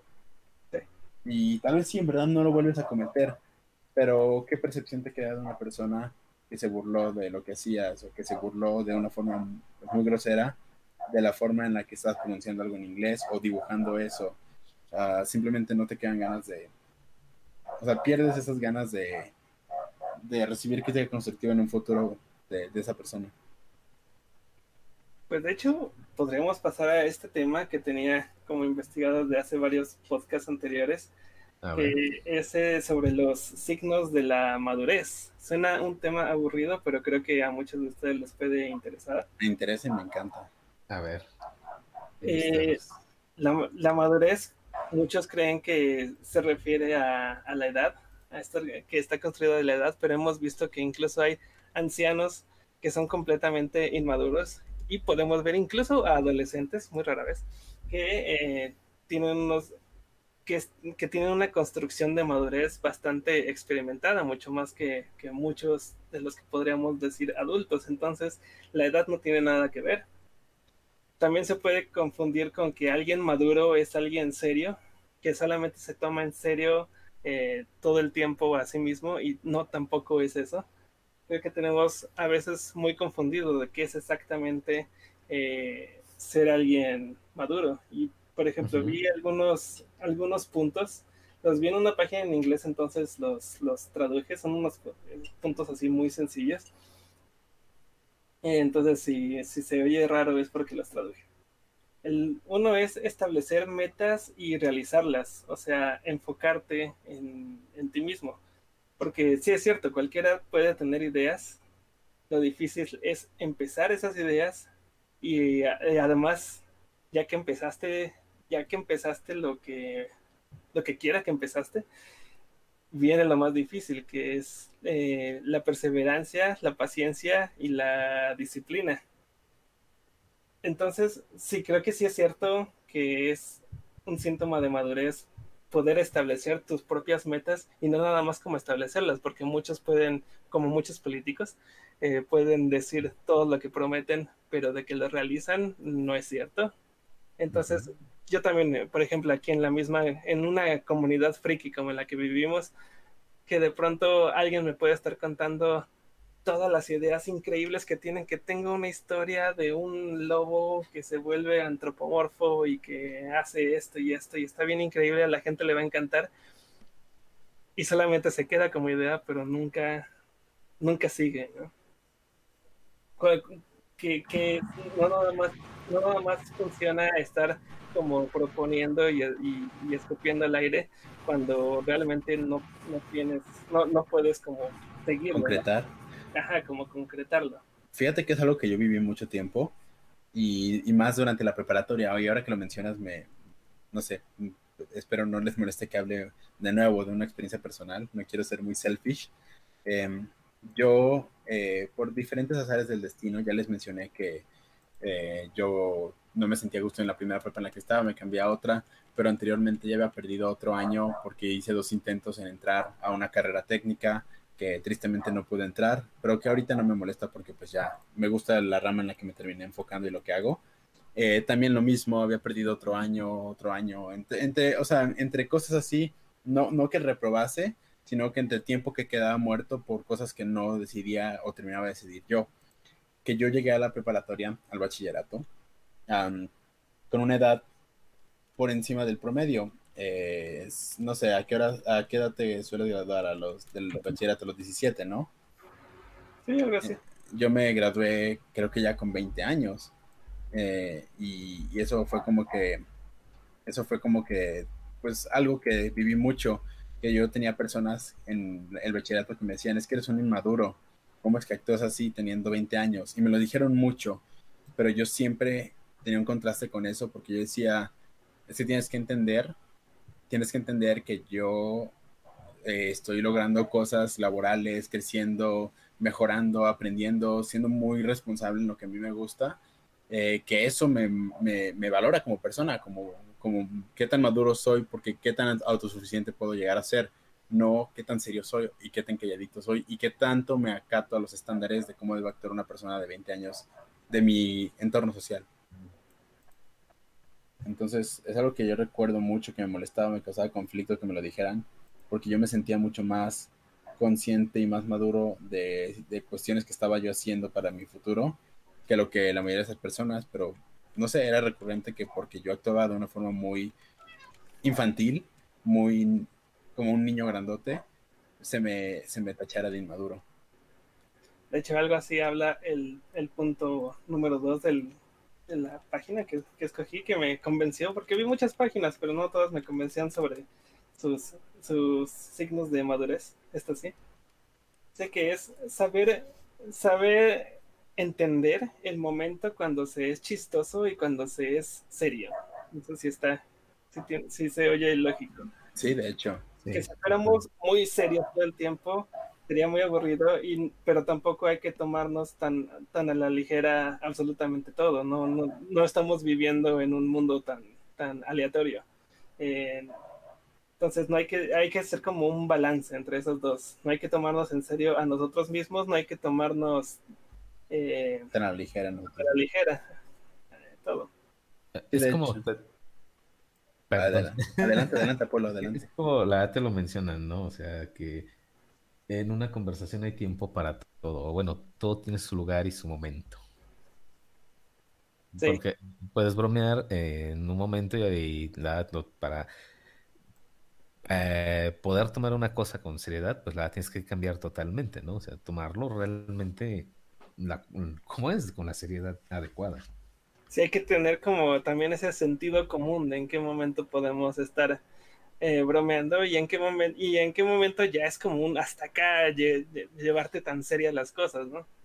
También depende de tu, de tu personalidad. Puede que haya alguien que sí realmente sea una persona muy, muy madura, que respete todos esos puntos que estamos haciendo, de que sea una persona pues que con la que sí puedes dialogar, pero que es raro que le oigas decir una broma, ¿no?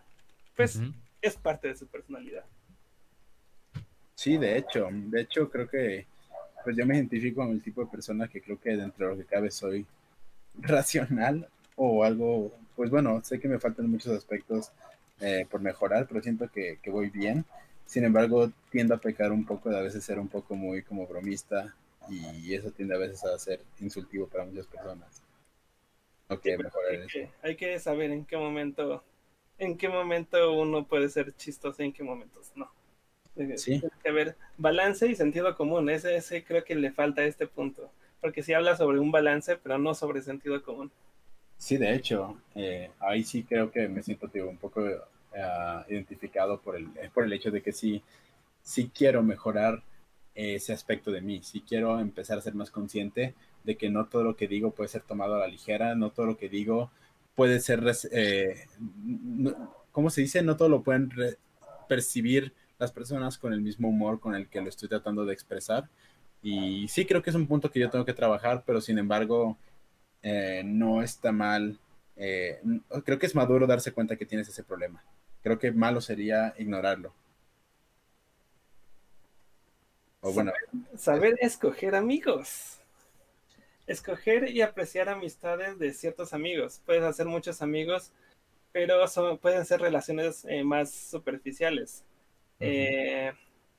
También se diferencia mucho los amigos con los que te puedes divertir pero otros con los que además de divertirte, puedes tener pláticas más profundas, apoyo mutuo, confianza, consejero, y muchas veces también es, es, eh, es muy bueno tener amigos que tengan tanto metas similares a las tuyas, como también tengan eh, signos de madurez mucho, mucho, muy parecidos a, a, las, a las de ti, o incluso superiores a las tuyas entonces esto, esto recomienda juntarse con personas que te puedan ayudar a aprender, pero al mismo tiempo que al mismo tiempo sean personas que, estén dispuestas a, tener la seriedad que la amistad requiere. ¿O, cómo lo resumirías? Sí, más bien, eh, bueno, sí, sí sería eso. Eh, más bien también saber identificar cuáles, cuáles son esas amistades que terminan siendo como superficiales, como que no, no te van a generar nada y no, no es porque tú tengas expectativas de tus amistades, más bien porque sabes que hay algunas amistades que incluso te están, te están afectando, que no te están llevando a, a nada, y hay otras amistades que simplemente por tenerlas cerca de ti te pueden, te pueden estar ayudando a crecer a ti como persona, a seguir avanzando, a que tú, tú sigas tomando tus decisiones, que no te sientas como, como anclado anclado a que ahora es lo que dicen mis amigos o es que si no hago lo que mis amigos me dicen, este, mm, chance y se enojen. Hay mi estabilidad emocional. Sí. Sí, entonces eh, creo que creo que a eso se refiere más bien ese, ese punto. Ya, pues, sí te digo, perdón, sí, eh, como que me, no sé, sentí muy identificado muchas cosas que mencionaste que, nada más me sacó un poquito de onda ahorita. Me, me pegó un poco este punto. Otro, otro punto es, bueno, este lo traduje un poco más mexicanizado, dice, evitar chismes, rumores y hablar sobre otras personas tras sus espaldas. Eh, ¿Cómo, qué, podemos hablar de este? Más bien... es que yo, yo, siento que, que, hablar específicamente de algo o de alguien no es malo si tu intención no, no va por allá de no va por allá de, que más personas perciban cuál está siendo tu percepción de esa persona, pero para buscar que también lo perciban de una forma negativa. Eh, creo que si vas a hablar de alguien y vas a mencionarles una situación que pueda estar viviendo eh, y estás realmente buscando una solución, no estás hablando a las espaldas de la persona, simplemente estás, simplemente estás como que, no sé, también depende con la persona con la que lo estás hablando, no sé si me entiendes, no sé cuál sea tu opinión. Parece que los, bueno, a mí siempre me ha parecido que los que los que hablan sobre chismes, sobre rumores, sobre rumores eh, es porque no tienen nada que decir. ¿eh? Y por eso tienen que recurrir a hablar de los demás. Y, y eso creo que habla muy mal de, de uno como persona, ¿no? Es como que, pues es que no, no tengo nada que contar, pues vamos a contar sobre los otros. Eh, es como, es como diríamos aquí coloquialmente, este, vamos a comer gente. Sí. Ya, pero me pregunto, ¿no has pecado tú de, algo similar? O bueno. Ah, sí, seguramente. O sea, yo no, yo no me estoy poniendo el saco de que, ay, si todos estos yo lo soy, yo soy alguien muy maduro, ¿no? No, yo estoy leyendo los, los puntos y creo que esto también nos ayuda como a, saber identificar en qué, en qué podríamos mejorar. Eh, aún así, yo siento que no soy alguien que, habla de otras personas a sus, tras sus espaldas. Eso sí se me hace como un poco traicionero. Sí he hecho algunas bromas eh, sobre, sobre otros que los otros no se, no se enteran. Entonces creo que sí he llegado a pecar de ello, pero no lo hago, no lo hago como buscando, intentando buscar algún tipo de polémica o intentando ser irrespetuoso de alguna forma. Ya, sí, correcto. Ahora sí que aquí yo lo que, lo único que, que como que siento que está, no sé, el, término siento que no está adecuado es que, por ejemplo, estamos generalizando hablar de una persona, pero que si yo hablo cosas buenas de ti a tus espaldas? sí, pero eso sería más... como chismes y rumores, ¿no? Ya, entonces se, se, se, refiere específicamente a chismes y rumores, como, ay, fíjate que Paco la otra vez hizo esto y escuché que vive en en este país y que ya no le habla a la gente de ese otro país porque les así. Sí, entonces ahí yo creo que tú puedes identificar si alguien está hablando de en ese modo de otra persona y ni siquiera es una persona, peor aún, ¿no? Es una persona que ni siquiera le tienes tanta confianza. Desde ese momento estás diciendo, esta persona no es de mi agrado, no, no quiero convivir con alguien si ya me está hablando de por sí de alguien más a sus espaldas. Aquí entra mucho lo que la verdad pues nos dicen. La verdad es que si no tienes bueno que, si no tienes algo bueno que decir de alguien o de algo, lo mejor es no hablar. De hecho, es algo que yo he tratado de, de aprender con el tiempo, porque tenía ese problema de, de querer como querer como juzgar mucho la trayectoria artística o buscar ese tipo de como de ser muy crítico. Y recuerdo que una vez me metí en problemas con un artista, precisamente porque llegué y dije algo que no tenía nada de positivo y no iba a causar un impacto positivo. Y de hecho, bueno, obviamente estamos hablando de un proceso de madurar, ¿no?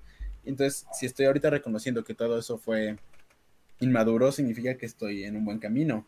Y precisamente fue hace muchos años donde pues estaba más propenso, obviamente, a ser inmaduro. Recuerdo que eh, llegué con esa persona y le dije así como que, ah, lo que estás haciendo se ve así, se ve acá y se ve muy mal. Y, este, y obviamente ese comentario no era nada positivo para esa persona. Y lo que pasó fue que sus amigos vieron ese comentario y me empezaron a atacar mucho. Y un artista que, que hoy en día me gusta mucho como es sus dibujos, eh, se metió en esa pelea y obviamente se empezaron a atacar a mis dibujos. Y obviamente mis dibujos están muy feitos en ese entonces.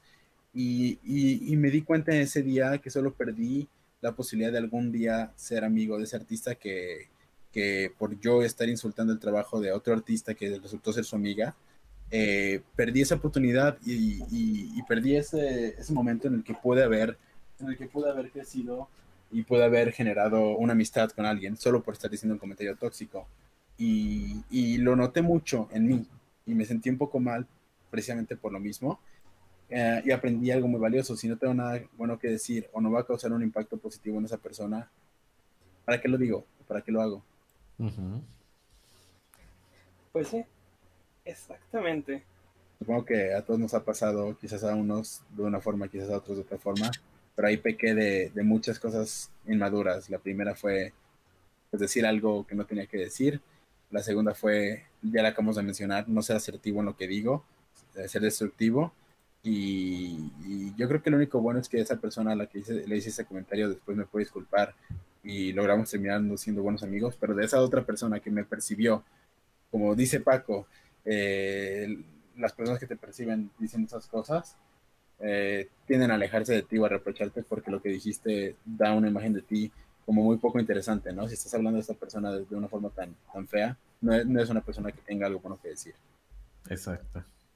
Beastly Drackham menciona algo muy cierto que eh, Wolfhawk en su canal de YouTube Yo Soy Wolfhawk men, eh, menciona algo, algo de esto de, en el video de cómo evitar dramas furry que precisamente no hablar no hablar mal de otras personas ni hablar tras, tras sus espaldas y mucho menos si tú no quieres que hablen mal de ti. Exactamente. Sí, de hecho es algo que es algo que también creo que, que tenemos que aprender mucho de si tú lo estás haciendo, no te sientas exento eh, el día que te des cuenta que alguien más lo hizo de ti. No te sientas especial o no te, sientas, o no te victimices porque eh, proyectas lo que eh, o atraes lo que proyectas. Uh -huh. El próximo, ya, ahorita que esté aprovechando que Kaidel se está poniendo el saca en cada uno de los puntos, oh. en este dice, eh, dejarlo ir cuando alguien te trata mal. Sa yo, yo, creo que eh, Kaidel se ha caído muchas veces en este punto, de que ahorita ya ha cambiado, pero sí recuerdo que cuando le, le conocí, esto le pasaba mucho, no lo dejaba ir. Alguien empezaba a tratarlo mal y no lo dejaba ir. sí. Entonces pienso que este punto eh, se refiere más a no caer al mismo nivel, ¿no? Siempre, siempre ser respetuoso y cortés, y si alguien está siendo irrespetuoso y cortés hacia ti sin ninguna causa aparente, o, sabes que es algo que no vas a poder como convencerle lo contrario, solamente es un troll, déjalo ir. De hecho, es, digo, no, qué bueno que me pongo el saco porque digo que significa que, lo, que, reconozco cosas que hacía en el pasado y que probablemente ya no hago. O como tú dices, no nos podemos poner toda la batuca del santito, que hacemos con una menor cantidad porque ya es más fácil reconocer cuando estamos cayendo en eso, ¿no? Uh -huh. eh, tienes razón, Paco, y creo que por eso no, no me está conflictando todo lo que estamos hablando, me está haciendo sentir bien, porque en, la, en su mayoría siento que son cosas que he estado dejando muy atrás en mí y eso significa que pues, está, quizás estoy madurando como persona. Um, pero pues muchas veces es, es, difícil y no lo puedes hacer de un día para otro. Eh, muchas veces es algo que necesitas, necesitas ir a, a, asimilando y trabajando en ello, eh, porque no todos tenemos, por ejemplo, no sé, como dices, tal vez tampoco tenga que ver con la edad, pero quizá no todos hemos tenido esa cantidad de experiencias que nos ayudan a canalizar esas sensaciones o sentimientos y como lo hemos vivido menos unos que otros, necesitamos pasar todavía más de estas experiencias para aprender cuándo son una de estas situaciones y tenemos que dejarlas a un lado. Aquí yo creo que entra mucho lo que hablábamos en un punto, este, casi en de los primeros puntos, ¿no? Elegir las amistades, porque aquí también las amistades te van a ayudar mucho a madurar. Ajá, el que te digan realmente, oye, la estás regando, fíjate que estás haciendo esto, esto, esto, y pues no, las cosas no van así. Entonces, eh, yo creo que aquí en este, en este, caso de Coidel, híjole, bueno, eh, creo que eh, eh, la amistad con Paco, bueno, le ha dado tantos coscorrones. sí, pero supongo que son coscorrones de los pero buenos. Han sido, han sido en buena causa.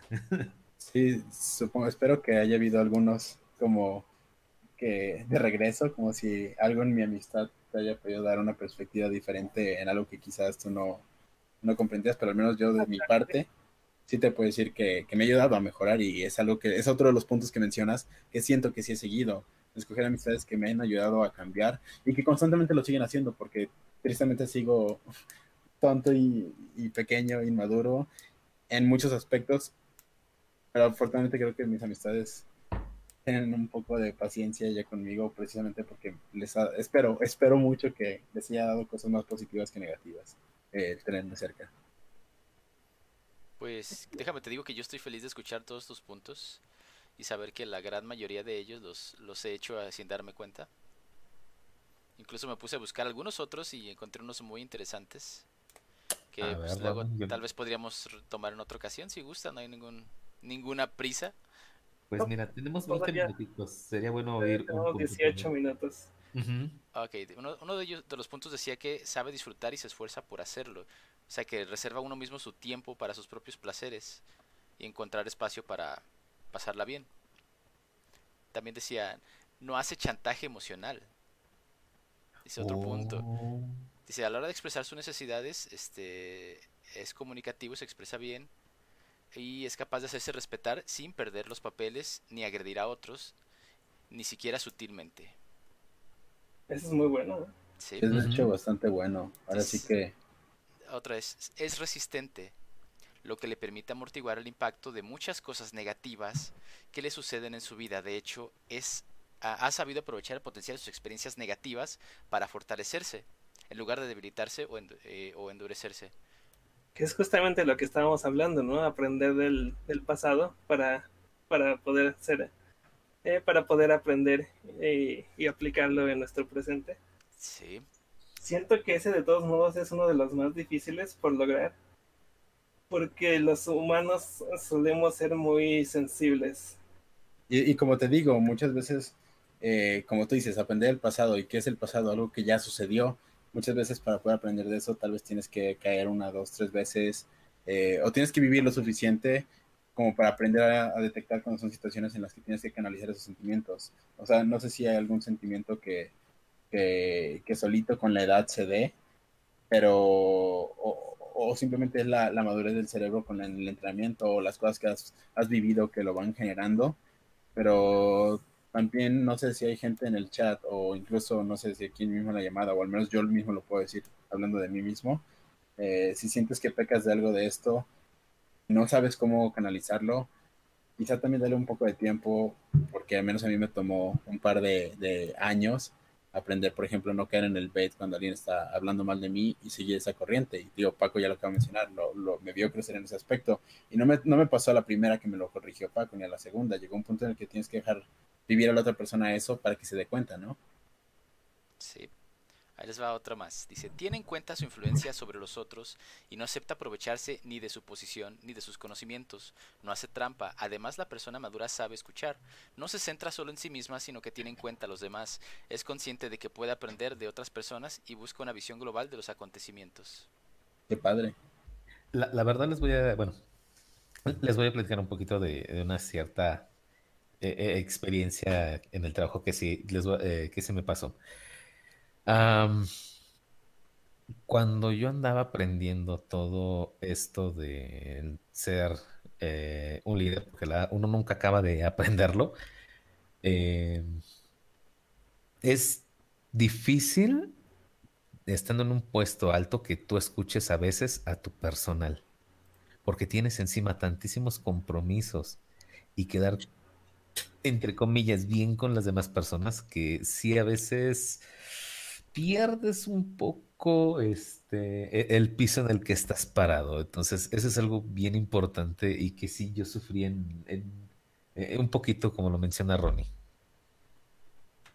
La escuchen a las demás personas, les digo, eh, eh, sí no deben de creerse la, la, la octava maravilla, o sea, simplemente la, sean, sean sencillos. Sí, eso de la visión global es muy, muy importante, no decir, es que yo siento que es esto y así se va a quedar, pues no, es que hay personas, yo por ejemplo, casi siempre que me piden consejos, siempre le digo a los demás, mira, ponte en el zapato de la otra persona, bueno, en los zapatos, perdón, y trata de sentir lo que él siente con lo que está pasando en este momento. Así, dime qué, qué sentirías tú, y así es lo como les digo siempre.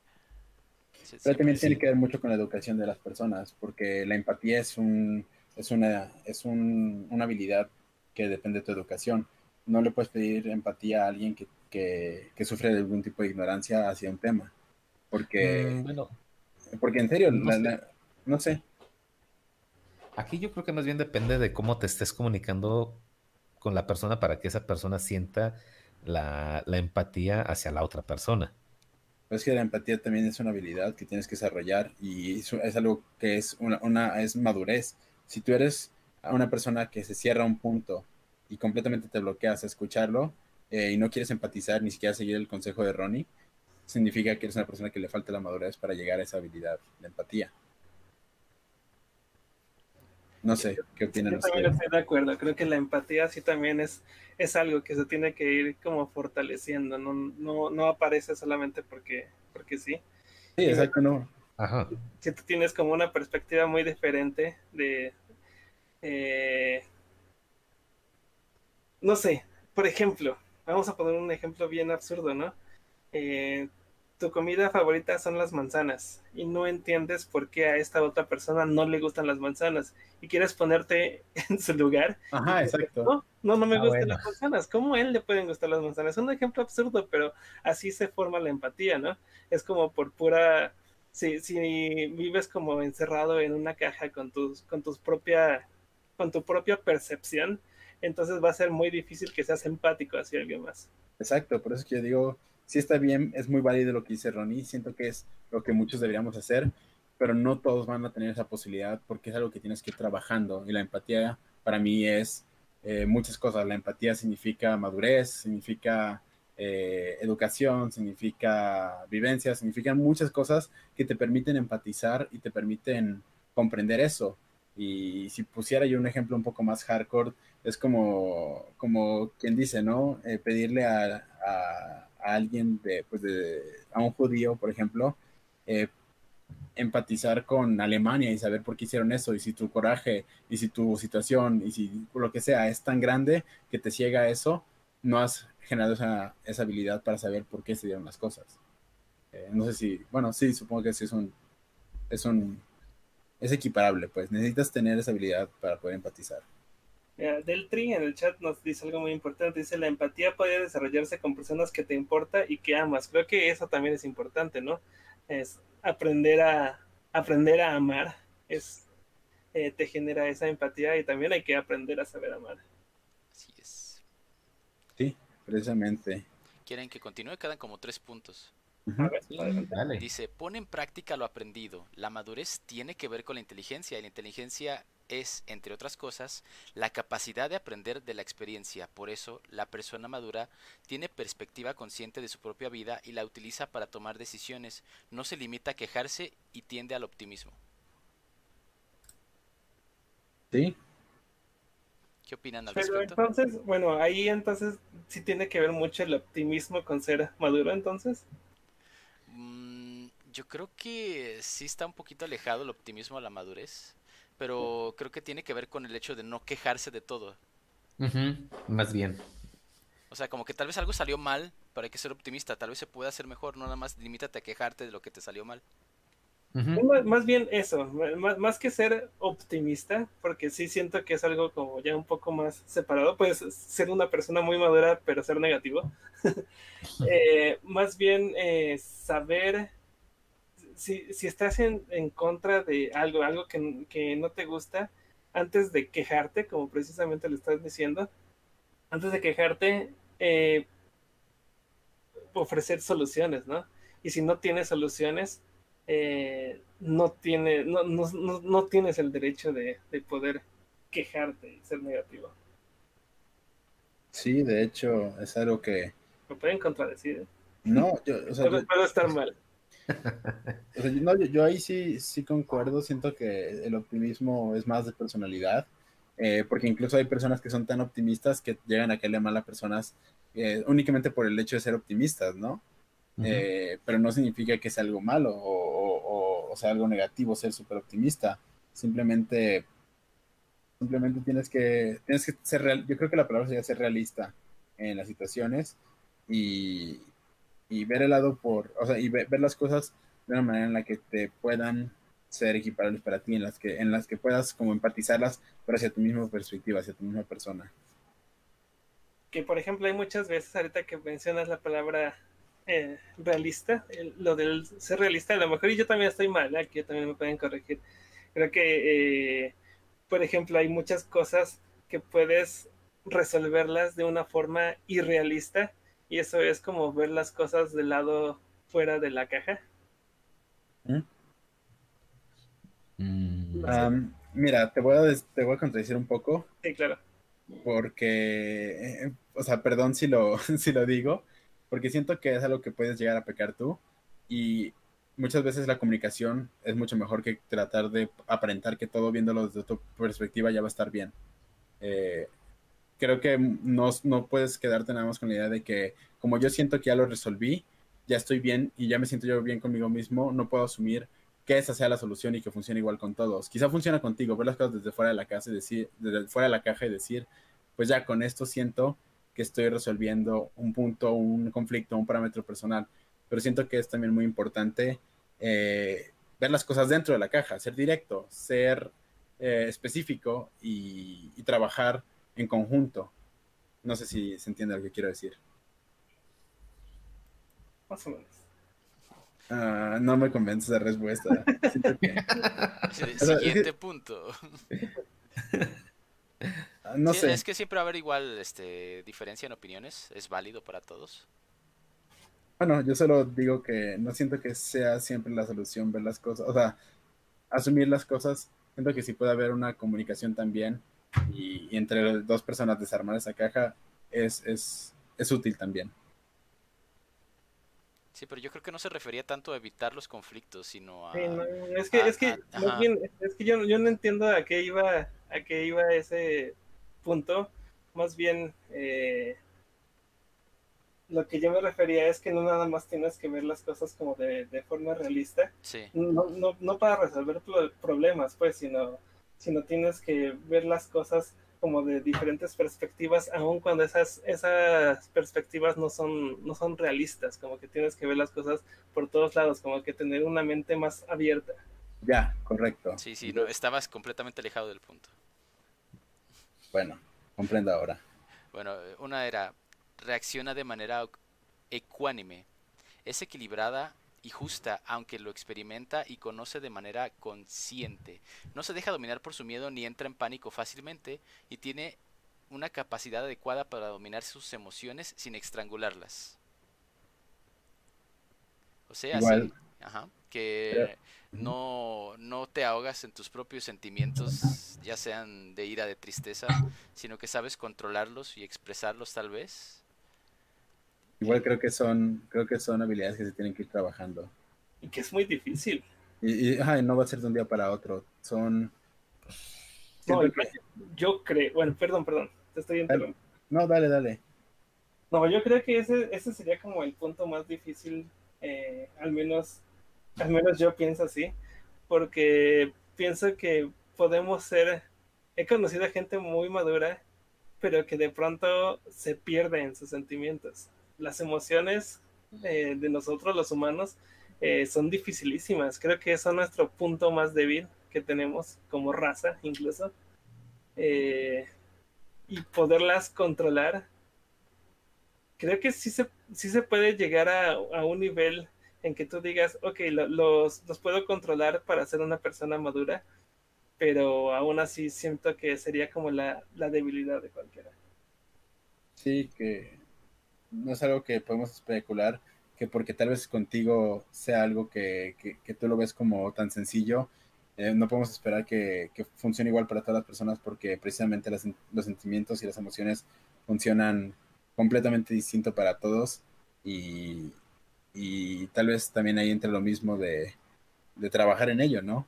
Tratar de crecerlas y madurarlas para para apoyar ese equilibrio en el que puedes tener más veces en las que las controlas que en las que pierdes el control por lo mismo. Sí, y el último punto que tengo que es algo que todo mundo falla por lo general. Dice, se responsabiliza de las consecuencias de sus actos. La persona con un buen nivel de madurez admite sus errores, no intenta maquillarlos. Wow, ese es uno de los puntos más complicados. Así es. yo creo, porque la verdad mucha gente este, lanza la piedra y, este, y oculta la mano. Entonces, eh, es algo bastante complicado, les voy a ser sincero. O sea, que... Sí, creo que también muchos pecan, o sea, muchos pecamos. muchos pecamos. Y no, no creo que haya alguien exento de esto, para ser honesto. Que bueno, ya cuando lo ves, les digo, yo que ya lo veo acá, este, en el trabajo, de estar tomando decisiones para arreglar los problemas y que te preguntan, oye, pero ¿quién tomó esa decisión? Dices, ching. Pues dije, bueno, pues a ver, pues ni modo, me voy a tener que tragar lo que me digan, pues yo fui, señor, pero ¿por qué no? Pues es que y ya lanzas toda la explicación de por qué pasa, ¿no? Pero sí, la verdad, e, el admitir los errores, este, Que también es de valientes, ¿no? Pero sí, sí es una de las cosas más complicadas que, que yo creo que hay que, hay que aprender. Beasley Drohan opina sobre el punto anterior. Me gusta mucho su opinión. Dice que cae eso en la inteligencia emocional, que es tener conciencia de las emociones y saber expresarlas de manera sana. Es también método de crear compasión y empatía, porque al conocer las emociones y los sentimientos puedes crear una conexión con los demás. Pues eh, sí, en, inteligencia emocional, entonces a eso le podríamos llamar a la empatía, es manejar y crecer tu inteligencia emocional, que es lo que te permite tener esa empatía. Sí. Entonces, es, es una inteligencia, entonces, una... Muchas gracias, Beastly Dragon, por tu, por tu aporte. De hecho, sí. Vaya. Eh, pues, en resumen, podríamos decir ya que se nos está acabando el tiempo. Yo podría resumir que la madurez no es tanto ser una persona seria o, o ser alguien eh, aburrido. Más bien, madurez es poder eh, jugar, divertirte, bromear, reír como un niño, pero siempre recordando nuestras propias responsabilidades y aceptar que ya no somos niños, pero tampoco olvidar que alguna vez lo fuimos sería entonces mantener más bien un equilibrio entre todas las acciones y decisiones que tomamos. Sí, de hecho, creo que creo que es un muy buen tema y creo que bueno, espero que a muchos les haya hecho pensar, no solo a mí. no sé, creo que de este tema te hiciste cuántos sacos de cuello. No, no son sacos, digo, malo, malo que no me ah. quedara el saco, malo que que no entendiese lo que estuviéramos hablando, o peor aún, lo que acabamos de mencionar, malo que lo ignorase. Exactamente. Chiquillos, nos queda un minuto. ¿Y, saben qué hoy no hicimos? Mandar saludos. Exacto. Pues nos quedan como dos, ¿no? Porque no. Porque nos quedan dos minutos con 30 segundos. Ándale, pues. Ok, bueno, yo quiero mandarle un saludo especial a Terry Bat que andan por aquí oyéndonos. A Ismar XD, muchísimas gracias por andar aquí con, con nosotros escuchándonos. Eh, ah, NASA para la raza que dice que hemos hecho más que sus clases de psicología, no creo. Sas, no, la verdad es que no creo. Bueno, depende también de qué tan bueno es el psicólogo, ¿no? no, pero yo, creo que un psicólogo se está carcajeando de todo lo que estamos diciendo, de todas las tarugadas que estamos diciendo. Ha de decir, invítenme, invítenme. No, no, no, porque nos cobraría muy caro. Porque la última vez que invitamos a. Bueno, no, olvídalo ya. Siguiente tema, ¿cómo dice? ¿Cómo dijeron el siguiente punto? Dilo, dilo, ándale. No, no, no, no, Acuérdate que si lo que voy a decir no es algo positivo o hace algún impacto positivo en la gente, mejor no lo digo. Pero ya lo ah, mencionaste. Mira, Sí, ya lo, ya lo mencionaste, así que igual lo hiciste bueno, pero sabes también, acuérdate, Ronnie, que también tienes que entender cuando es una broma y cuando no. Exacto. Celdera Tapatía Channel. Güey, salúdame, Paco, porfa. Saludada estás, Celdera Tapatía Channel. A Guillermina Trejo, muchísimas gracias por escucharnos todos los viernes. A Beastly Drohan por tu participación de hoy en el chat, muchas gracias. Sí, muchas gracias, chicos. A eh, Wolf, muchas gracias por haber venido. ¿Quién más, Paco? También a Tash Fox, un saludo, saludos chicos, dice, solo llegué a la regañada, pero me pero muy interesante. No, pues eh, aviéntate ahora el, todo el programa ahorita que termine o mañana en Spotify. Eh, estuvo bueno, estuvo bueno. y, no es regañada, ah, es lo que iba a decir, consejos de vida. Exacto, yo también iba a decir, no es regañada, es son cosas que creo que humanas y que nadie está exento y que pueden ayudarte a crecer como persona. Pipelonzo Games, salúdame Paco. Pipelonzo, estás saludado. a Lucaro Moreno Sainz, que siempre nos manda furry likes. Un saludo también a ti. Muchas gracias.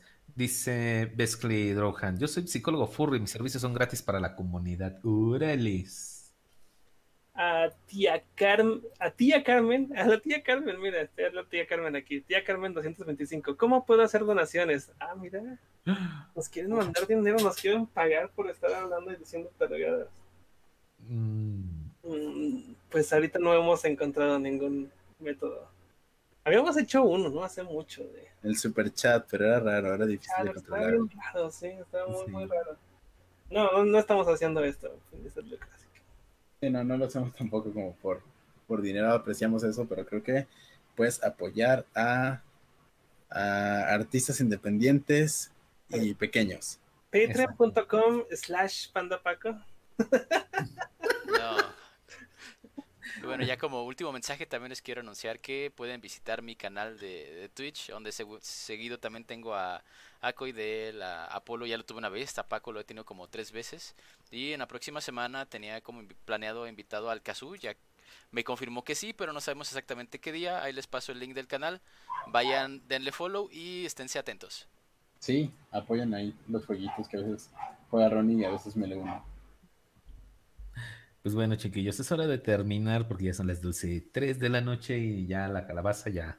Digo, este. la, carroza se convirtió en calabaza. Gracias, perdón. Mira, la calabaza de cuál. Pasen bonita noche. Nos escuchamos. Este. O nos oímos, nos oyen. No sé. Este, el próximo viernes. Así que pásenla muy bien. Buenas noches a todos y bye. Bye.